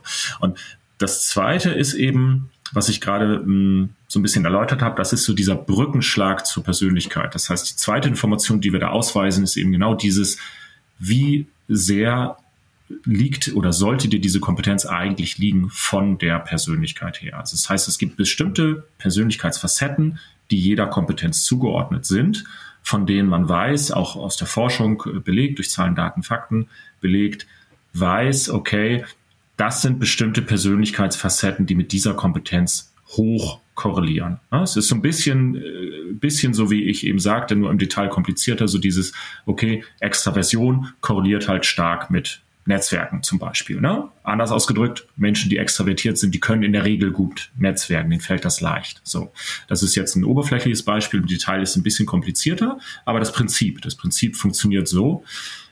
Das heißt also, man guckt sich bestimmte Persönlichkeitseigenschaften an, die auf diese Kompetenz einzahlen.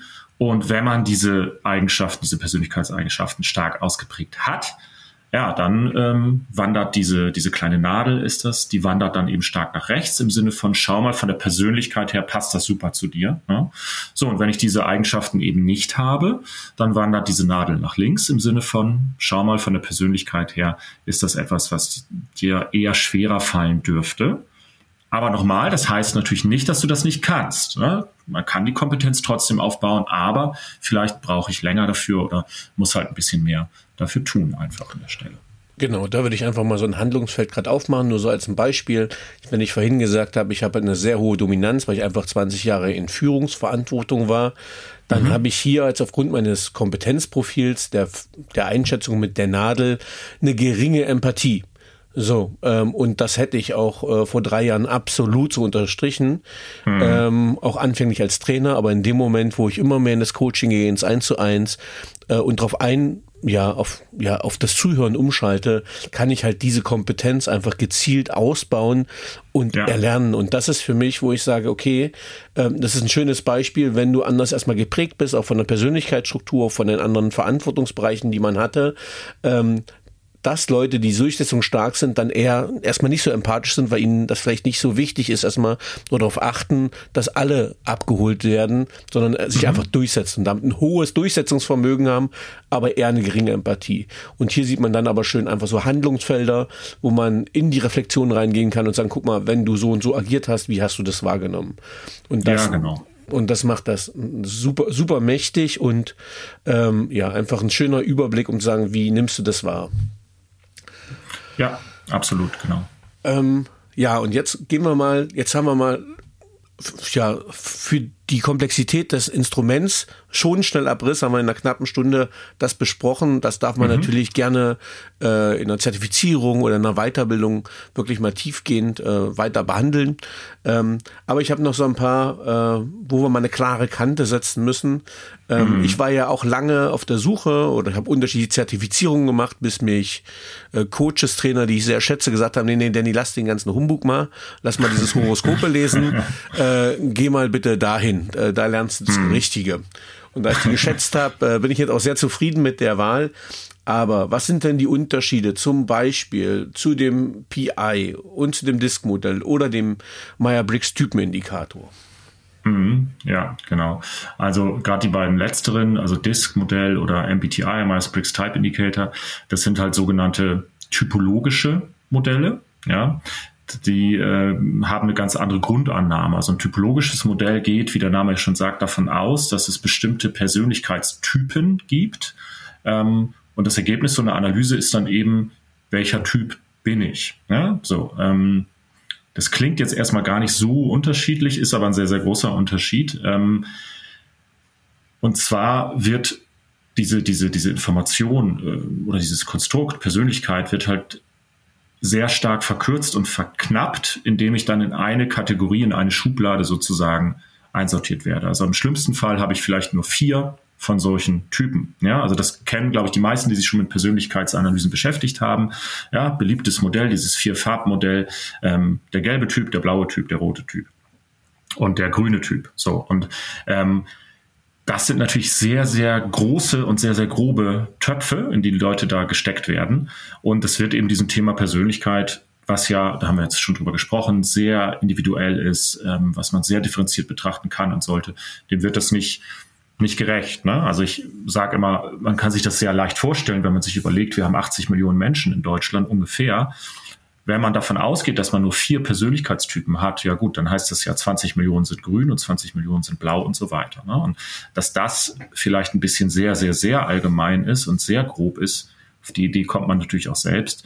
Ähm, das ist bei anderen Typologien ähnlich. Die haben dann zwar mehr Typen, ja, aber es sind immer noch insgesamt wahnsinnig wenige. Ne? Also die Idee ist eine ganz andere. Ich will halt, wenn ich so eine Typologie ähm, einsetze, dann möchte ich halt ähm, versuchen, die Persönlichkeit ja eben äh, sehr stark vereinfacht darzustellen und möglichst viele Gemeinsamkeiten zwischen den Leuten zu finden, damit ich sie dann eben einem Typ zuordnen kann. Das ist bei so einem dimensionalen Modell, wie bei den Big Five, das nennt man dimensionales Modell, komplett anders. Da wird jeder Mensch komplett individuell betrachtet und da gibt es halt Milliarden, ja, Milliarden von Ergebnissen, die da rauskommen können.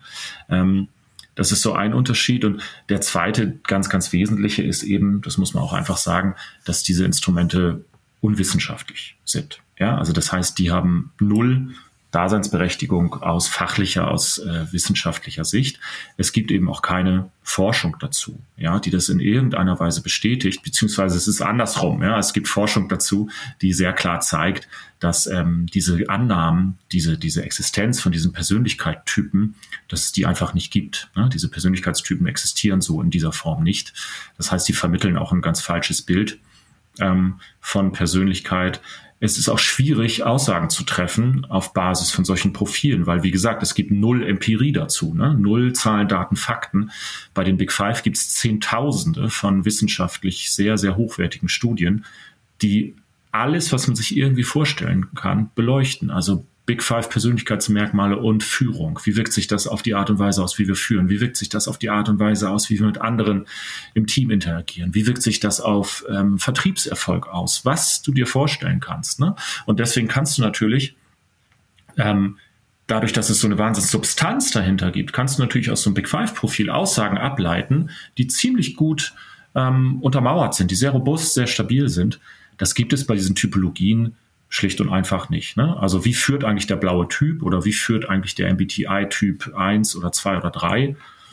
Ja, das kann man sich halt so überlegen, aber das, wir wissen es nicht. Ne? Also zumindest nicht, wenn man sagt, ähm, ich habe einen gewissen Anspruch, dass es dazu auch Forschung gibt, dass es da Studien gibt, dass es da Zahlen, Daten, Fakten gibt. Das gibt es eben alles nicht. Ne? So und das ist so das Zweite große Problem. Das dritte, ich muss mich da immer so ein bisschen, bisschen bremsen. Ich glaube, allein über das Thema könnten wir jetzt zwei Stunden sprechen. Aber, aber also ich will mir, also ich will mir tatsächlich bewusst mal die Zeit nehmen, weil das ja die Hauptargumentationsstränge sind, auch in den ja. Unternehmen. Also ich möchte dem ja. gern den Raum widmen, weil das finde ich ja. halt ganz wichtig in der Klärung, wenn ich einmal einen Vollprofi da zu diesem Thema habe. Mhm.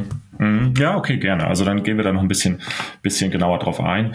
Ähm, also das erste große Hauptproblem war eben diese extrem starke Vereinfachung, diese, diese Schubladisierung. Und ich kann gleich auch noch ein bisschen darauf eingehen, wozu das dann in der Praxis leider oft führt. Das zweite Problem ist diese komplette, komplette Unwissenschaftlichkeit. Ja, das ist eben auch etwas, was viele gar nicht wissen, leider, muss man auch dazu sagen, weil diese Anbieter ganz selbstbewusst, um es mal vorsichtig auszudrücken, damit werben, dass sie natürlich auch wissenschaftlich total gut belegt sind, was aber schlicht und einfach falsch ist. Ja, also aus meiner persönlichen Sicht ist das eine bewusste Täuschung, muss man schon fast sagen, des, des Verbrauchers. Die sind eben unwissenschaftlich ähm, mit den Implikationen. Ja. Und das dritte große Problem ist, dass die oft auch sehr, sehr ungenau sind. Ungenau im Sinne von, ich mache das heute, dann kommt raus, ich bin Typ A, so, und dann mache ich es vier Wochen später und dann kommt auf einmal ein ganz anderer Typ dabei raus. Ja. Und dann mache ich es nochmal vier Wochen später und dann bin ich äh, dann wieder ein anderer Typ, bin ich der dritte Typ jetzt auf einmal. Ne? So. Und da gibt's halt Studien auch zu, die das ganz gut zeigen. Also gerade so dieser Myers-Briggs Type Indicator tut sich da sehr, sehr äh, ja, negativ hervor.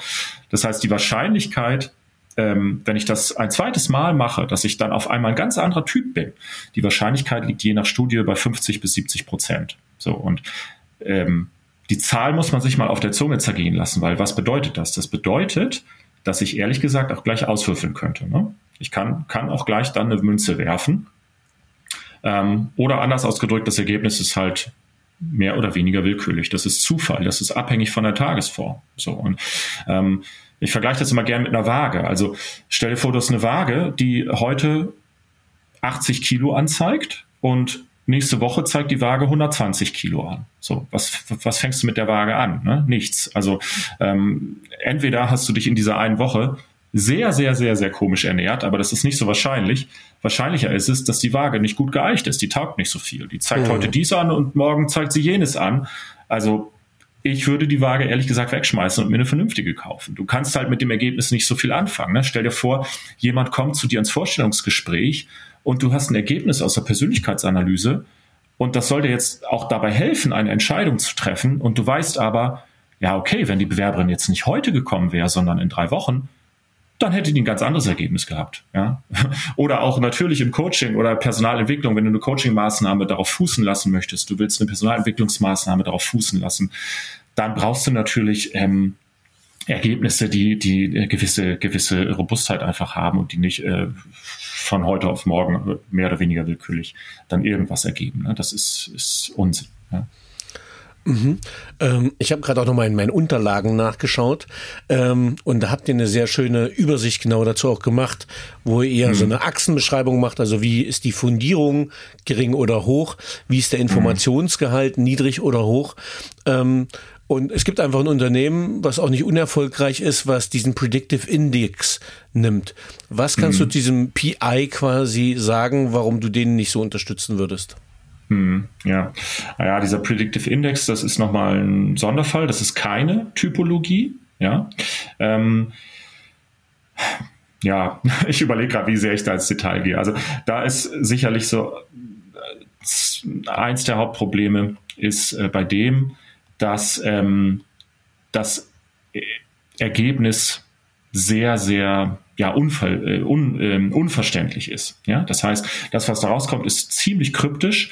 Ähm, ich kann das jemandem geben, aber die Person kann damit nichts anfangen. Das mhm. versteht man schlicht und einfach nicht. Ich habe auch ein paar Texte, die sind aber sehr kurz und dann habe ich vor allen Dingen irgendwelche Grafiken, die ähm, ähm, wenn ich da nicht wirklich für ausgebildet bin, die sich mir halt überhaupt gar nicht erschließen. Das heißt, es ist so eine komplette Blackbox, ja. Mhm. Ähm, und das ist eben auch so ein Grund dafür. Also wir arbeiten mit mehreren Unternehmen zusammen, die das früher benutzt haben, die äh, dann irgendwann gesagt haben, das können wir nicht mehr machen. Ähm, wir nutzen jetzt andere Instrumente, ähm, weil die eben gesagt haben, wir können das den Leuten gar nicht geben. Also zum Beispiel Bewerberinnen, Bewerbern im, im Auswahlprozess, die machen das zwar hier bei uns, ja, ähm, aber wir können denen das Ergebnis nicht geben, weil die verstehen es halt sowieso nicht. Und ähm, wenn sie glauben, was verstanden zu haben, dann interpretieren sie es wahrscheinlich noch falsch oder kriegen das in den falschen Hals oder fühlen sich vom Kopf gestoßen.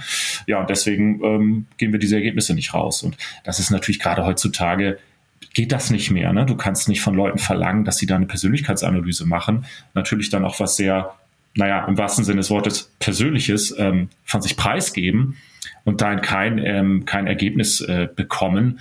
Äh, das konnte man vielleicht vor 20 Jahren mal machen, wo der Arbeitsmarkt ja auch noch ein ganz, ganz anderer war. Aber heutzutage hast du natürlich den Anspruch, ähm, dass du dann auch ein Ergebnis bekommst, was, was du auch nachvollziehbar findest, was du, wo drin du dich wiederfindest ähm, und wo du auch eine, wo auch eine hohe Akzeptanz einfach da ist. Ne? Also man muss ja auch immer beide Seiten betrachten. Es geht ja nicht nur um die Person, die mit so einer Analyse arbeitet, also der Coach, die Personalentwicklerin, die Recruiterin, was auch immer, sondern es geht ja auch immer darum, wie fühlt sich eigentlich der Mensch dabei, der das macht? Wie fühlt sich der Mensch, der diesen Fragebogen durchklickt? Ähm, und da ist es dann schon sinnvoll, auf ein Instrument zu achten, wo dann eben auch die Ergebnisse so aufbereitet sind, dass man damit was anfangen kann. Ähm, das ist, glaube ich, da so ein bisschen das, das Hauptproblem. Ansonsten ist auch das aus wissenschaftlicher Sicht sehr, sehr, ja, sehr, sehr umstritten. Da werden irgendwelche, irgendwelche Dimensionen ähm, beleuchtet der Persönlichkeit, wo man sich fragt, ja, wie, wie kommen die zustande? Das wirkt, wirkt so ein bisschen willkürlich an der Stelle. Ähm, ja, ich glaube, das sind so die, die mhm. beiden Haupt, Hauptprobleme bei an der Stelle dann noch. Ne? Ja, kann ich, kann, kann ich, kann ich gut nachvollziehen. Also als ich die ersten PIs quasi auf den Tisch gekriegt habe, so als Coach äh, um das Coaching zielgerichtet zu machen, tat ich mich in der Rezeption des Instruments auch relativ schwer. Ähm, ja. Von daher äh, für mich völlig schlüssig. Dann gibt es einfach noch die unseriösen Instrumente, wo ihr Enneagramm, Tiermodelle und Horoskope nehmt. Jetzt ja. kenne kenn ich aber einige, die ganz doll auf dieses Human Design schwören. Äh, kennst du das? Bist du damit vertraut? Hast du das schon mal gehört? Human Design, nee, das kenne ich tatsächlich nicht. Okay, ähm, dann, dann, dann nehme ich dir das, gebe ich dir das einfach mal als Hausaufgabe mit. So, ja, schau ich, schau ich mir an, schau ich mir äh, an. Okay. Ähm, ja. ähm, äh, finde ich, äh, finde find ah, ich spannend. Okay, doch. Doch, ich bin, sorry, ich bin, ich bin äh, parallel, parallel bin ich gerade mal eben auf Google hier gegangen, mhm. weil das musste ich natürlich sofort mal nachschauen. Ich äh, lese mal den ersten Satz von Wikipedia vor. Human Design ist die Bezeichnung für ein esoterisches Konzept, das ein nicht psychologisches persönlichkeitsdiagnostisches System sein möchte, welches die individuellen Dispositionen eines Menschen über den Zeitpunkt der Geburt definiert. Okay, alles klar. Ja, doch, das ist mir tatsächlich schon mal über den Weg gelaufen. Ähm, habe ich nicht unter diesem Namen Human Design abgespeichert, mhm. aber ist, ist mir schon mal über den Weg gelaufen. Das zählt, da zählt zu diesen astrologischen äh, Ansätzen und ähm, das ist, also das ja, mu muss man, glaube ich, in der Deutlichkeit dann vielleicht auch einmal festhalten. Das ist Humbug, das ist Unfug. Ähm, man kann schon fast sagen, das ist, das ist Scharlatanerie. Ja, weil das funktioniert schlicht und einfach nicht. Also diese, diese ähm, Testverfahren oder Instrumente, über die wir gerade eben gesprochen haben, DISC und MBTI und Predictive Index und wie sie alle heißen, die würde ich nicht als unseriös bezeichnen. Das sind halt keine besonders guten Persönlichkeitsanalysen, nicht mehr und nicht weniger, aber natürlich kann man mit denen schon auch ein bisschen was anfangen. Ähm, das, worüber wir jetzt sprechen, das ist unseriös, das ist, ja, ich, ich persönlich würde es Charlatanerie nennen. Ähm, ich hatte tatsächlich auch mal ein Gespräch mit einer Coachin, die auch darauf schwor, die dann gesagt hat, okay, sie möchte sich bei uns ausbilden lassen für unser Instrument, aber sie schwört eben auch total über diese Geschichte, äh, auf diese Geschichte und ja, über den Zeitpunkt der Geburt kann man dann auch ein ganz, ganz tolles individuelles Persönlichkeitsprofil erstellen. Und das Tolle ist, dass das auch nur zehn Sekunden dauert. Ne? Ich brauche ja nur so ein paar Informationen, ähm, Geburtsdatum und drumherum ein paar weitere Infos und dann drücke ich auf den Knopf und dann zack, kommt das Persönlichkeitsprofil dabei raus. Ähm, ja, Gut, also da habe ich dann auch, habe ich auch dann zu ihr gesagt, wir kommen, wir kommen nicht zusammen. Ähm, das wollte, wollte ich dann auch nicht, dass sie sich dann bei uns ausbilden lässt, weil das sind dann Welten, die nicht so nicht so vereinbar sind einfach an der Stelle. Ähm, ja, ja viel, vielen lieben Dank auch für die Klarheit einfach zu bestimmten Modellen oder Produkten auf dem Markt. Ähm, ja. ja. ich würde das Vielleicht nochmal, Danny, ja. wenn ich, wenn ich darf, weil auch dieses Thema, so diese komplett unseriösen, das fasziniert mich auch. Was man da auch immer noch ganz gut nennen kann, ist ähm, die Graphologie. Ja? Mhm. Kennst du vielleicht? Handschriftenanalyse. Ja? Ähm, auch das ist zum Glück also nicht mehr so stark verbreitet, wie es mal war, aber auch das gibt es noch, auch in deutschen Unternehmen gibt es das. Ja, ich habe mehrere Personalberater auch als Kunden, die sagen, oh Gott, äh, wir haben hier so einen Auftraggeber und äh, der schwört auf diese graphologischen Gutachten und darüber werden immer unsere ganzen Kandidaten, die wir dem vorschlagen, werden immer über das graphologische Gutachten rausgekegelt. Ähm, das ist so ähnliche, ähnliche Schiene, das ist halt auch äh, völliger Humbug. Da gibt's jahrelange Forschung, die ganz klar zeigt, die Aussagekraft von solchen graphologischen Geschichten ist gleich null im Hinblick auf die Persönlichkeit. Also es ist schlicht und einfach nicht möglich, daraus Persönlichkeitsmerkmale irgendwie abzuleiten. Das wäre nochmal so ein Kandidat, ähm, Finde ich spannend, ja. kannte ich, hatte ich, ist mir äh, ja im Coaching-Markt gar nicht über den Weg gelaufen. Ich hätte so aus diesem Krimis äh, rausgelesen, wenn irgendein Profiler so ein Schriftstück in der Hand hat und dann sagt, mhm. oh, das muss ein gewissenhafter sein. Daher kannte ich es jetzt ja, aber. Ja, okay. genau. Und, und dann gibt's noch so diese Psychophysiognomik. Ich weiß nicht, ob du davon mal gehört ja, hast. Das, äh, das Gesicht so sieht aus wie ein Gauner genau. aus. Hm? Schädeldeutung, ja, genau, genau. Schädeldeutung. Da wird dann wirklich äh, der Abstand der Ohren sich angeschaut und der Nasenansatz wird sich angeschaut und der Haaransatz und so weiter und ähm, ob du eine kräftige Stirn hast oder eben nicht und, und, und. Und daraus werden dann munter irgendwelche Persönlichkeitsprofile erstellt. Auch das ist äh, Scharlatanerie, das ist auch Blödsinn. Das funktioniert denke ich, die meisten Leute kommen selbst auf die Idee, das funktioniert nicht. Das hat mich tatsächlich erschrocken. Hier rechts liegt ein Bild. Äh, Buch äh, definiert sich selbst als Standardwerk des Vertriebs, äh, nämlich mhm. von Limbeck äh, verkaufen. Und da ist das drin und da habe ich auch schon gedacht, uiuiui, damit hätte ich jetzt nicht gerechnet in so einem Buch. Ähm, aber ja. gut. ähm, ja, äh, ich würde gern äh, den inhaltlichen Teil abrunden. Und ich finde, wir haben auch einen sehr, sehr guten Bogen geschlagen. Wenn ich dich jetzt bitten würde, das Ganze ein bisschen zusammenfassen, wie kann mhm. ich denn erfolgreich Persönlichkeit erfassen und messen? Mhm. Okay, gut, ja. ich versuche es mal, das kurz zusammenzufassen, finde ich gar nicht so leicht. Aber ich meine, so ein paar Punkte haben wir ja auf jeden Fall gestreift, auch im Gespräch. Also ich würde sagen, Punkt eins ist, wenn ich das vernünftig, also erfolgreich im Sinne von, ich möchte das vernünftig und solide machen, dann ist Punkt eins, und das haben wir besprochen, dass ich ähm, ausreichend Input brauche, damit der Output auch dann was taugt. Ich kann eben nicht ähm, fünf Fragen stellen oder zehn Fragen und in fünf Minuten dann so eine Persönlichkeitsanalyse machen, da kommt nichts bei raus. Ja? Also das heißt, ich brauche einen gewissen Aufwand, einen gewissen zeitlichen Aufwand auch, der sich dann aber auch lohnt, weil dann habe ich eben auch eine, eine sehr gute Analyse. Ähm, das ist, glaube ich, so Punkt eins. Punkt zwei wäre, wenn wir sagen, auch ne, ganzheitlich, ähm, ich finde, man sollte auf jeden Fall das Big Five Modell nutzen oder ein, ein Testverfahren, ein Analyseverfahren nutzen, was auf den Big Five basiert oder zumindest unter anderem auf den Big Five basiert. Weil wenn man heutzutage sagt, gut, wir wollen Persönlichkeitsmess Persönlichkeit messen und dann so gar nichts mit den Big Five macht, finde ich sehr, sehr schwierig, weil, wie gesagt, das ist halt so der absolute Goldstandard. Wenn man einen gewissen wissenschaftlichen Anspruch hat, kommt man an den Big Five nicht vorbei. Ähm, das sollte schon irgendwie Kern der Geschichte sein. Und dann, wenn wir von Ganzheitlichkeit sprechen, ist es natürlich schon auch noch spannend, andere Aspekte der Persönlichkeit mit zu betrachten. Dafür eignen sich insbesondere die Motive, haben wir auch darüber gesprochen, was eine schöne Kombination ist auch. Und gut, bei uns gibt es auch noch die Kompetenzen dann mit den Einschränkungen halt, was ich machen kann im Persönlichkeitsbereich, im Kompetenzbereich und was nicht. Ähm, das ist aber jetzt sicherlich kein, kein Muss oder so. Man kann bestimmt auch argumentieren, dass man sagt, gut, man nimmt die Big Five, vielleicht plus Motive, plus vielleicht noch irgendetwas anderes. Ähm, aber das wäre so, glaube ich, meine, meine Empfehlung, dass man sagt Big Five im Kern. Und wenn ich sage, ich will den Blick ein bisschen umfassender haben, dass man vielleicht noch ein, zwei andere Teilbereiche der Persönlichkeit zusätzlich zu den Big Five andockt.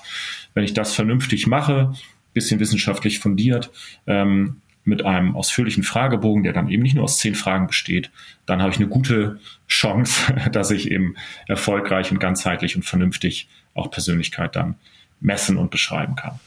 Ja? Super. Vielen Dank für die Zusammenfassung. Und jetzt hätte ich noch ein paar persönliche Fragen an dich. Sehr, sehr gerne. Ähm, vielleicht, wenn ich einmal ganz kurz darf, ähm, wir reden hier immer von Messung, ne? Persönlichkeitsmessung. Mhm. Vielleicht noch ein Aspekt, der mir wichtig ist, der, den wir, glaube ich, noch nicht gestreift haben. Ähm, ich kann natürlich Persönlichkeit nicht so messen, wie ich zum Beispiel eine Körpergröße messen kann. Ne? Weil mhm. klar, Persönlichkeit ist erstmal was nicht Sichtbares. Das ist ein, wir nennen das ein, ein sogenanntes latentes Merkmal. Ne? Körpergröße ist ein manifestes Merkmal. Persönlichkeit ist ein latentes. Das heißt, auch die beste Persönlichkeitsanalyse der Welt ist immer nur eine Annäherung. Ne? Ich kann das nicht äh, millimetergenau messen wie eine Körpergröße. Dessen muss man sich einfach immer bewusst sein. Hm ich habe eine Annäherung, wenn ich eine gute Analyse habe, ist das eine sehr, sehr gute, sehr differenzierte äh, Annäherung, aber eine kleine Unschärfe bleibt äh, immer. Und deswegen ist es eben auch umso wichtiger, was wir auch schon hier besprochen haben, dass man die Person nicht da mit alleine lässt, sondern dass man danach auch immer in den Dialog geht, das Ganze bespricht, kontextualisiert und gemeinsam dann ähm, damit weiterarbeitet. Das war mir nochmal wichtig jetzt zum Schluss. Ja, super. Ähm was braucht denn Führung deiner Meinung nach heute wirklich? Mhm. Ähm, ich würde, ich würde sagen, ähm, und das, das ist, bleibt dann eng an dem Thema, was wir heute besprochen haben, ähm, dieser Blick für die Individualität. Ähm, also ich glaube, wenn ich heutzutage eine moderne, zeitgemäße Führungskraft sein möchte, dann komme ich nicht darum rum, die Menschen auch wirklich individuell zu betrachten und mir auch wirklich zu überlegen, okay, die fünf, sechs, sieben, acht Leute, die ich jetzt hier in meinem Team habe oder in meiner Abteilung, wie sind die denn gestrickt? Wie sind die denn auch unterschiedlich gestrickt? Und was braucht Person B ähm, anders vielleicht auch als Person A das braucht? Ähm, und das hat natürlich auch damit zu tun, einmal, dass ich mich ein bisschen mit der Persönlichkeit beschäftige, mit meiner eigenen, aber auch mit der meiner MitarbeiterInnen. Und aber auch damit zu tun, dass ich natürlich ein gewisses Investment dann auch einfach leisten muss, ein gewisses zeitliches Investment. Weil klar, natürlich ist es einfacher, ähm, meinen Stiefel durchzuziehen und alles über einen Kamm zu scheren. Das ist äh, leichter und äh, gar keine Frage. Ähm, aber das wird eben, finde ich, einer, einem modernen Führungsverständnis wird das nicht mehr gerecht heutzutage. Super, Dankeschön. Auf welche berufliche Leistung bist du besonders stolz oder beziehungsweise hast du dich besonders gefreut? Mhm, ja, ähm, ja, fallen mir also erstmal so die, die, die großen Sachen, das gibt es sicherlich zwei, die mir einfallen. Das ist zum einen ähm, meine, meine Professur. Also ich bin, bin damals aus der Unternehmensberatung rausgegangen mit dem Ziel, ähm, eben äh, FH-Professor zu werden. Und ein paar Jahre später hatte ich das dann eben auch geschafft. Also da bin ich verständlicherweise durchaus stolz drauf. Ähm, und das andere ist äh, einfach die, die Entwicklung von, von Link, also von unserem Institut, von unserem Unternehmen. Als wir das ausgegründet haben aus der Uni, haben wir quasi bei Null ähm, angefangen. Und jetzt sechs Jahre später sind wir so eine der größten führenden Persönlichkeitsanalysen im deutschsprachigen Raum. Wir haben über zweieinhalbtausend Coaches, Trainer und Beraterinnen die für das Instrument ausgebildet sind. Wir haben unglaublich viele Unternehmen von äh, klein über mittelgroß bis hin zu sehr, sehr groß Konzerne, die das benutzen für ihre Personalentwicklung, für ihr Recruiting. Und diese, diese Entwicklung, ähm, ja, da freue ich mich natürlich auch sehr drüber und bin auch, bin auch stolz drauf. Ne? Und ähm, Ansonsten, was mir Freude bereitet, das sind dann aber auch so die, die etwas kleineren Dinge. Also mir bereitet es vor allen Dingen auch dann Freude, ähm, wenn es mir auch gelingt, ähm, Kunden dann davon zu überzeugen, eben Persönlichkeitsanalysen stärker zu nutzen, zum Beispiel in der Personalentwicklung, zum Beispiel stärker in der Führungsarbeit, ähm, weil ich eben, wie gesagt, haben wir gerade gesprochen, davon überzeugt bin, dass das sehr wertvoll sein kann. Ähm, und da gibt es natürlich manchmal auch noch so ein bisschen Berührungsängste. Und wenn man dann das Gefühl hat, ja, okay, da habe ich jetzt jemanden überzeugt und die haben den Sinn dahinter auch verstanden. Und wenn man dann auch ein Jahr später sieht, okay, die haben das tatsächlich integriert in ihre Führungskräfteentwicklung, in ihre Nachwuchsführungskräfteentwicklung und haben da wirklich je nach Unternehmensgröße 30, 40, manchmal auch 200, 300 Menschen ähm, ähm, durchgeschleust durch solche Programme. Und dann kriegt man auch noch das Feedback, dass die Leute begeistert davon sind, dass sie es richtig gut fanden, dass sie unheimlich viel mitgenommen haben. Ähm, das sind natürlich auch so die, die schönen Momente einfach, die sehr viel Freude machen. Ja, also ich kann dich da auf jeden Fall schon mal bestätigen, beruhigen und bestärken. Äh, ich erlebe es gerade in einem sehr sehr einflussreichen großen Biotechnologieunternehmen, wo ich das Tool jetzt reingebracht hat und gleich nachher noch ein Coaching haben werde. Äh, mhm. Es gibt eine hohe Akzeptanz, eine hohe Freude und auch ein, es wird ein hoher Mehrwert und Nutzen auch gesehen. Und ich als Coach finde es halt einfach auch wirklich super, direkt mit diesem Tool starten zu können, ähm, um ja gezielt in die Interaktion zu gehen und dass es nicht so ein Glaskugellesen ja. ist ja, ja, freut mich, auch wenn ich so eine Rückmeldung dann natürlich höre von, von dir. Das sind so die, die, die kleineren, schönen Erfolgserlebnisse oder die, die auch wirklich dann Freude machen. Absolut. Ja, ja. Welche Fähigkeit bzw. Fertigkeit möchtest du gerne haben, die du noch nicht hast? Mhm. Ja, da habe ich jetzt mal zwei Sachen genommen, die nichts mit dem Beruflichen zu tun haben. Gitarre spielen und Italienisch sprechen können. das sind so die beiden Sachen. Also Gitarre spielen, damit ach, mühe ich mich schon seit längerer Zeit ab. Das habe ich mal als Jugendlicher begonnen, so mit 16, 17, habe das dann wieder aufgehört.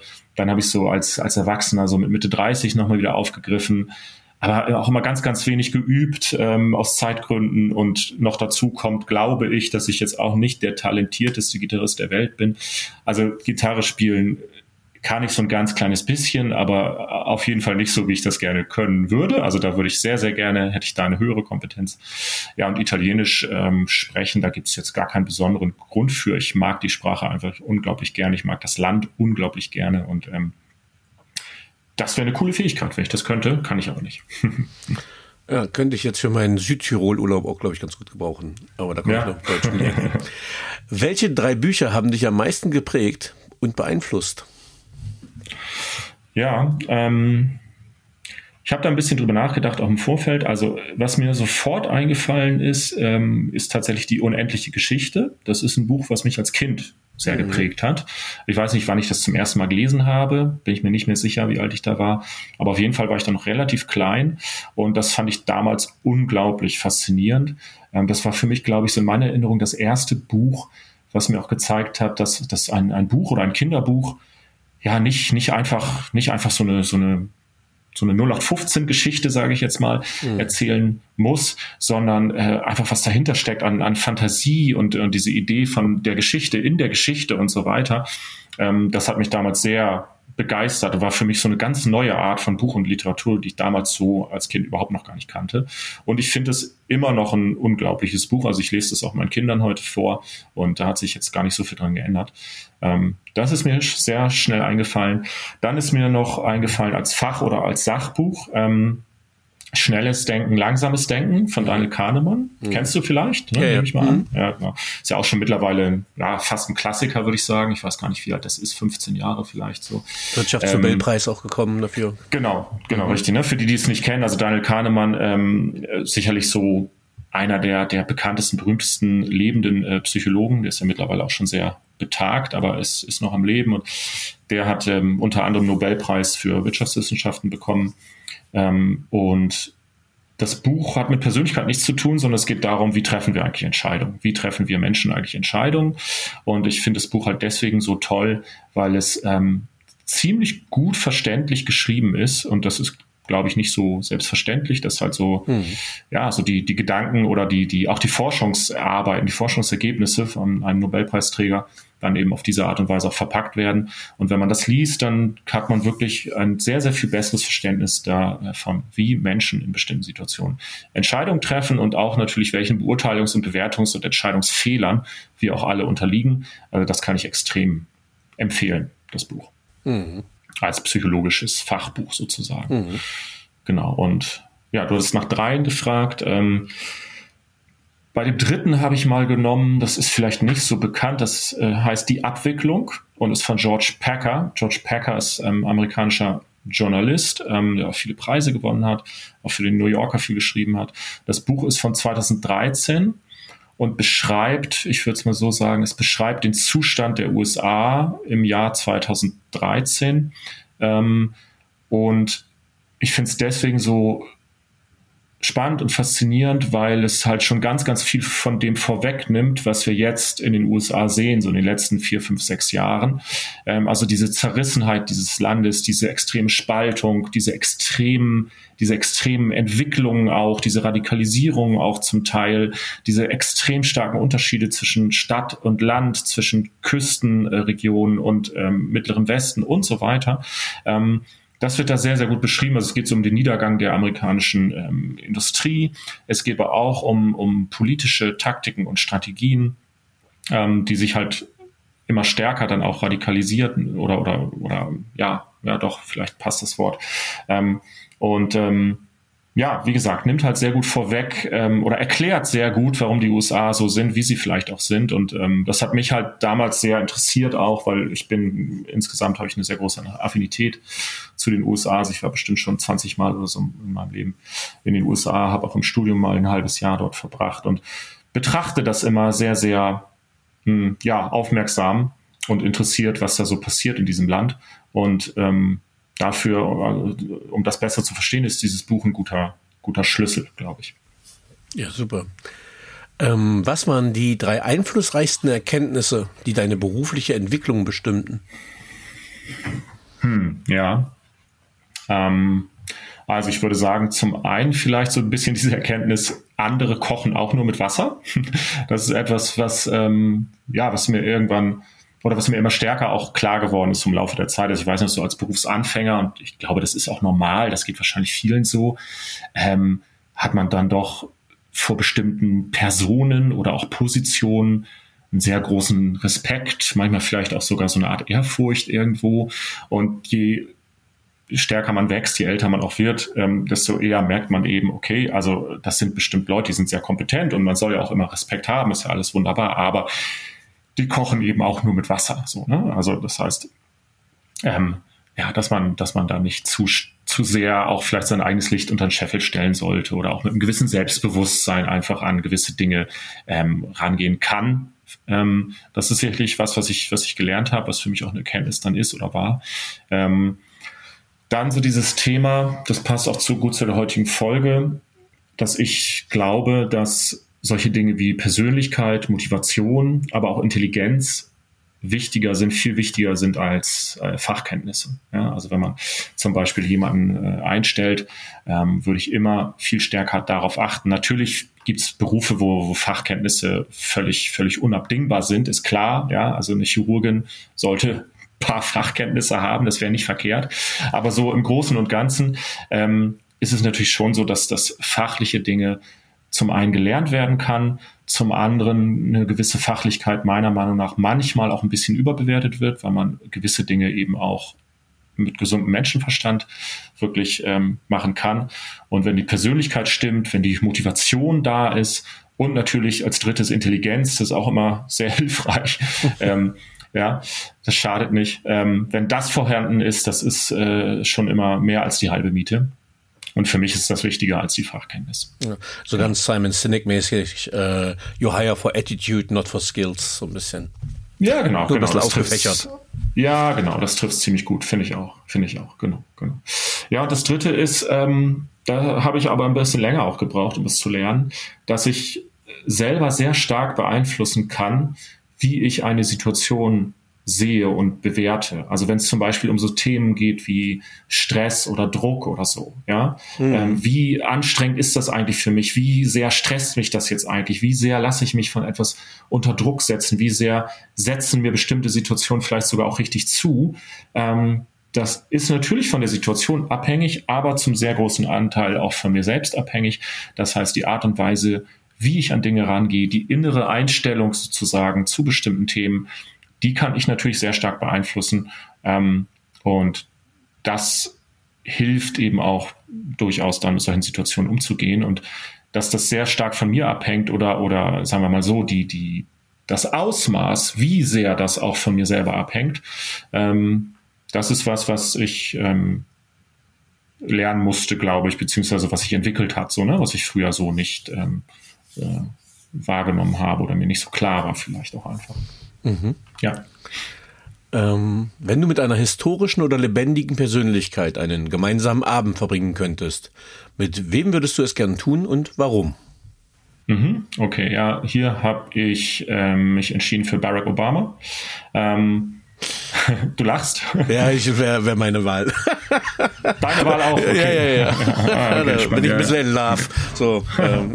Ja, okay. Ja, lustig, dass dir das auch so geht. Also, also zum einen ist es bei mir auch so. Ich bin so, ein, so ein bisschen, ein bisschen in Love, wie du auch gerade gesagt hast. Ähm, also ich kann das mal, ich kann das mal wirklich tatsächlich empfehlen, ähm, wenn man mal Zeit hat, dass man sich auch mal auf YouTube oder so etwas längere Videos von Barack Obama anguckt, weil früher, als er noch Präsident war, da ging es zum Beispiel mir so, dass ich den halt ab und zu mal in der Tagesschau gesehen habe und dann war das ein Ausschnitt aus einer Rede und der dauerte 20 Sekunden oder so, ja, so. Und ähm, aber wenn man sich mal ähm, längere Reden zum Beispiel von ihm anschaut, dann merkt man, was für ein ja, wahnsinnig ähm, eloquenter Mensch das ist, auch ein witziger, humorvoller, warmherziger Mensch. Ja, also das, das ist so das eine, dass ich ihn extrem sympathisch finde und auch in gewissen, in gewissen Bereichen, also zum Beispiel was Rhetorik angeht, wirklich für brillant äh, halte.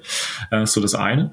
Und das andere ist eben, ähm, naja, sagte ich ja eben schon bei der Buchempfehlung, dass ähm, ich da immer sehr genau auch äh, beobachte, was in den USA los ist. Und darüber würde ich mich sehr, sehr gerne auch mal mit ihm unterhalten, wie er das eigentlich so wahrnimmt, so diese Entwicklung in Amerika so in den letzten 10, 20 Jahren. Das wäre sicherlich aus seiner Perspektive äußerst spannend, das mal zu diskutieren mit ihm da. Ja. Ja, also ähm, meine Empfehlung wäre da einfach David Letterman, äh, die Netflix-Folge mit Obama. Äh, und der mhm. hat ja nun auch schon äh, alle vor Mikro gehabt, äh, die die Größten auf der Welt mit waren. Und es war dann aber ein bisschen süß, äh, als David Letterman sich verabschiedet von Barack Obama und selber vor Aufregung zittert. Ähm, und äh, von daher fühle ich mich da dann nicht so alleine. Ähm, ja, und äh, einfach hier ja. von mir der, die kleine Empfehlung einfach David Letterman auf äh, Netflix mit äh, Obama. Sehr coole ja. Folge. Ähm, ja. Vielleicht ähm, lädst du ihn mal, lädst du ihn mal ein zu deinem Podcast. ich warte noch auf Antwort. Ja, okay. ich, ich, glaube, heutzutage ist fast bloß noch eine Honorarfrage. Aber gut, ich will es jetzt nicht zu materialistisch okay. machen. ähm, wenn du dein, wenn du dein jugendliches Ich treffen würdest, was würdest du ihm raten? Hm, ja. ja, über die Frage habe ich ein bisschen länger nachgedacht. Ähm, gar nicht so den ganz, ganz großen Ratschlag. Also ich glaube nicht oder ich habe in der Rückschau jetzt nicht das Gefühl, dass ich als Jugendlicher häufiger mal falsch abgebogen bin oder so, dass ich heute sage, oh, das hättest du wirklich damals mit 18 oder mit 20, das hättest du echt komplett anders machen müssen oder wie, wie verbohrt oder wie vernagelt warst du denn eigentlich damals? Das habe ich glücklicherweise nicht so das Gefühl. Ich glaube, ich würde meinem Jugendlichen Ich raten, ähm, so ein bisschen bewusster durchs Leben zu gehen, an einigen Stellen einfach mit so ein bisschen, bisschen offeneren Augen durchs Leben zu gehen, die Dinge ein bisschen differenzierter zu betrachten und sich an vielen Stellen mal zu fragen, mh, hm, was passiert hier gerade? Also warum machst du diese Dinge, die du gerade machst oder warum entscheidest du dich dafür? Ähm, was steckt da eigentlich genau hinter? Ist das etwas, was du wirklich willst und wirklich brauchst? Hast du dir da wirklich Gedanken gemacht? Oder ja, machst du das einfach so, weil, keine Ahnung, andere vielleicht das von dir erwarten oder weil du denkst, das muss jetzt so sein. Ja, also da so ein bisschen bewusster hinzugucken, ein bisschen differenzierter hinzuschauen. Das wäre, glaube ich, etwas, was ich mir raten würde. Mhm. Und wir kommen zur letzten Frage. Hast du ein Lebensmotto, Credo oder Mantra? Und wenn ja, wie lautet es? Hm. Nicht wirklich. Ähm, am ehesten tatsächlich sowas wie ähm, in der Ruhe liegt die Kraft. Das ist, äh, glaube ich, wirklich etwas, was, ähm, also von, dem ich überzeugt bin, dass es das auch so ist und was mir auch nachgesagt wird, ja, dass ich äh, in vielen Situationen dann sehr ruhig bleibe. Das ist auch nicht immer nur ähm, nicht immer nur vielleicht von Vorteil. Ne? Das wird manchmal auch so ein bisschen als phlegmatisch vielleicht sogar ausgelegt. Aber ähm, ja, das ist, das ist etwas, glaube ich, mh, hm, oder eine Einstellung, mit der ich an viele Dinge auch rangehe und was auch, da sind wir wieder beim Thema Persönlichkeit, ne? was meiner Persönlichkeit auch entspricht. In der Ruhe liegt die Kraft. Ist aber jetzt nicht, äh, nicht wirkliches Lebensmotto oder Credo in dem Sinne. Das habe ich jetzt nicht irgendwie als, als äh, Glaubenssatz über den Schreibtisch hängen. Aber ich glaube, das beschreibt es ganz gut, äh, wie ich in verschiedenen Situationen so ticke. Ja, lieber Martin, äh, du hast es geschafft. Tatsächlich, äh, es ist meine längste Folge geworden, aber ich freue mich. aber ich freue mich und da der, da mein Cutter hier nicht viel rausschneiden werden kann und soll, ähm, ja, freue ich mich, dass du dir Zeit genommen hast für dieses ja informative, fundierte und gehaltvolle und auch sehr sympathische Gespräch. Vielen Dank, dass du Gast im Paperwings Podcast warst. Ja, sehr, sehr gerne. Ähm, vielen Dank für die Einladung. Hat mir wirklich viel Spaß gemacht. Tschüss. Tschüss. So, liebe Zuhörerinnen und Zuhörer, ich hoffe, Ihnen hat dieser Podcast gefallen. Wenn er Ihnen gefallen hat, hinterlassen Sie gerne ein Abo, eine positive Bewertung und empfehlen Sie diesen Podcast weiter. Bleiben Sie gesund. Mit besten Grüßen, Ihr Danny Herzog Braune.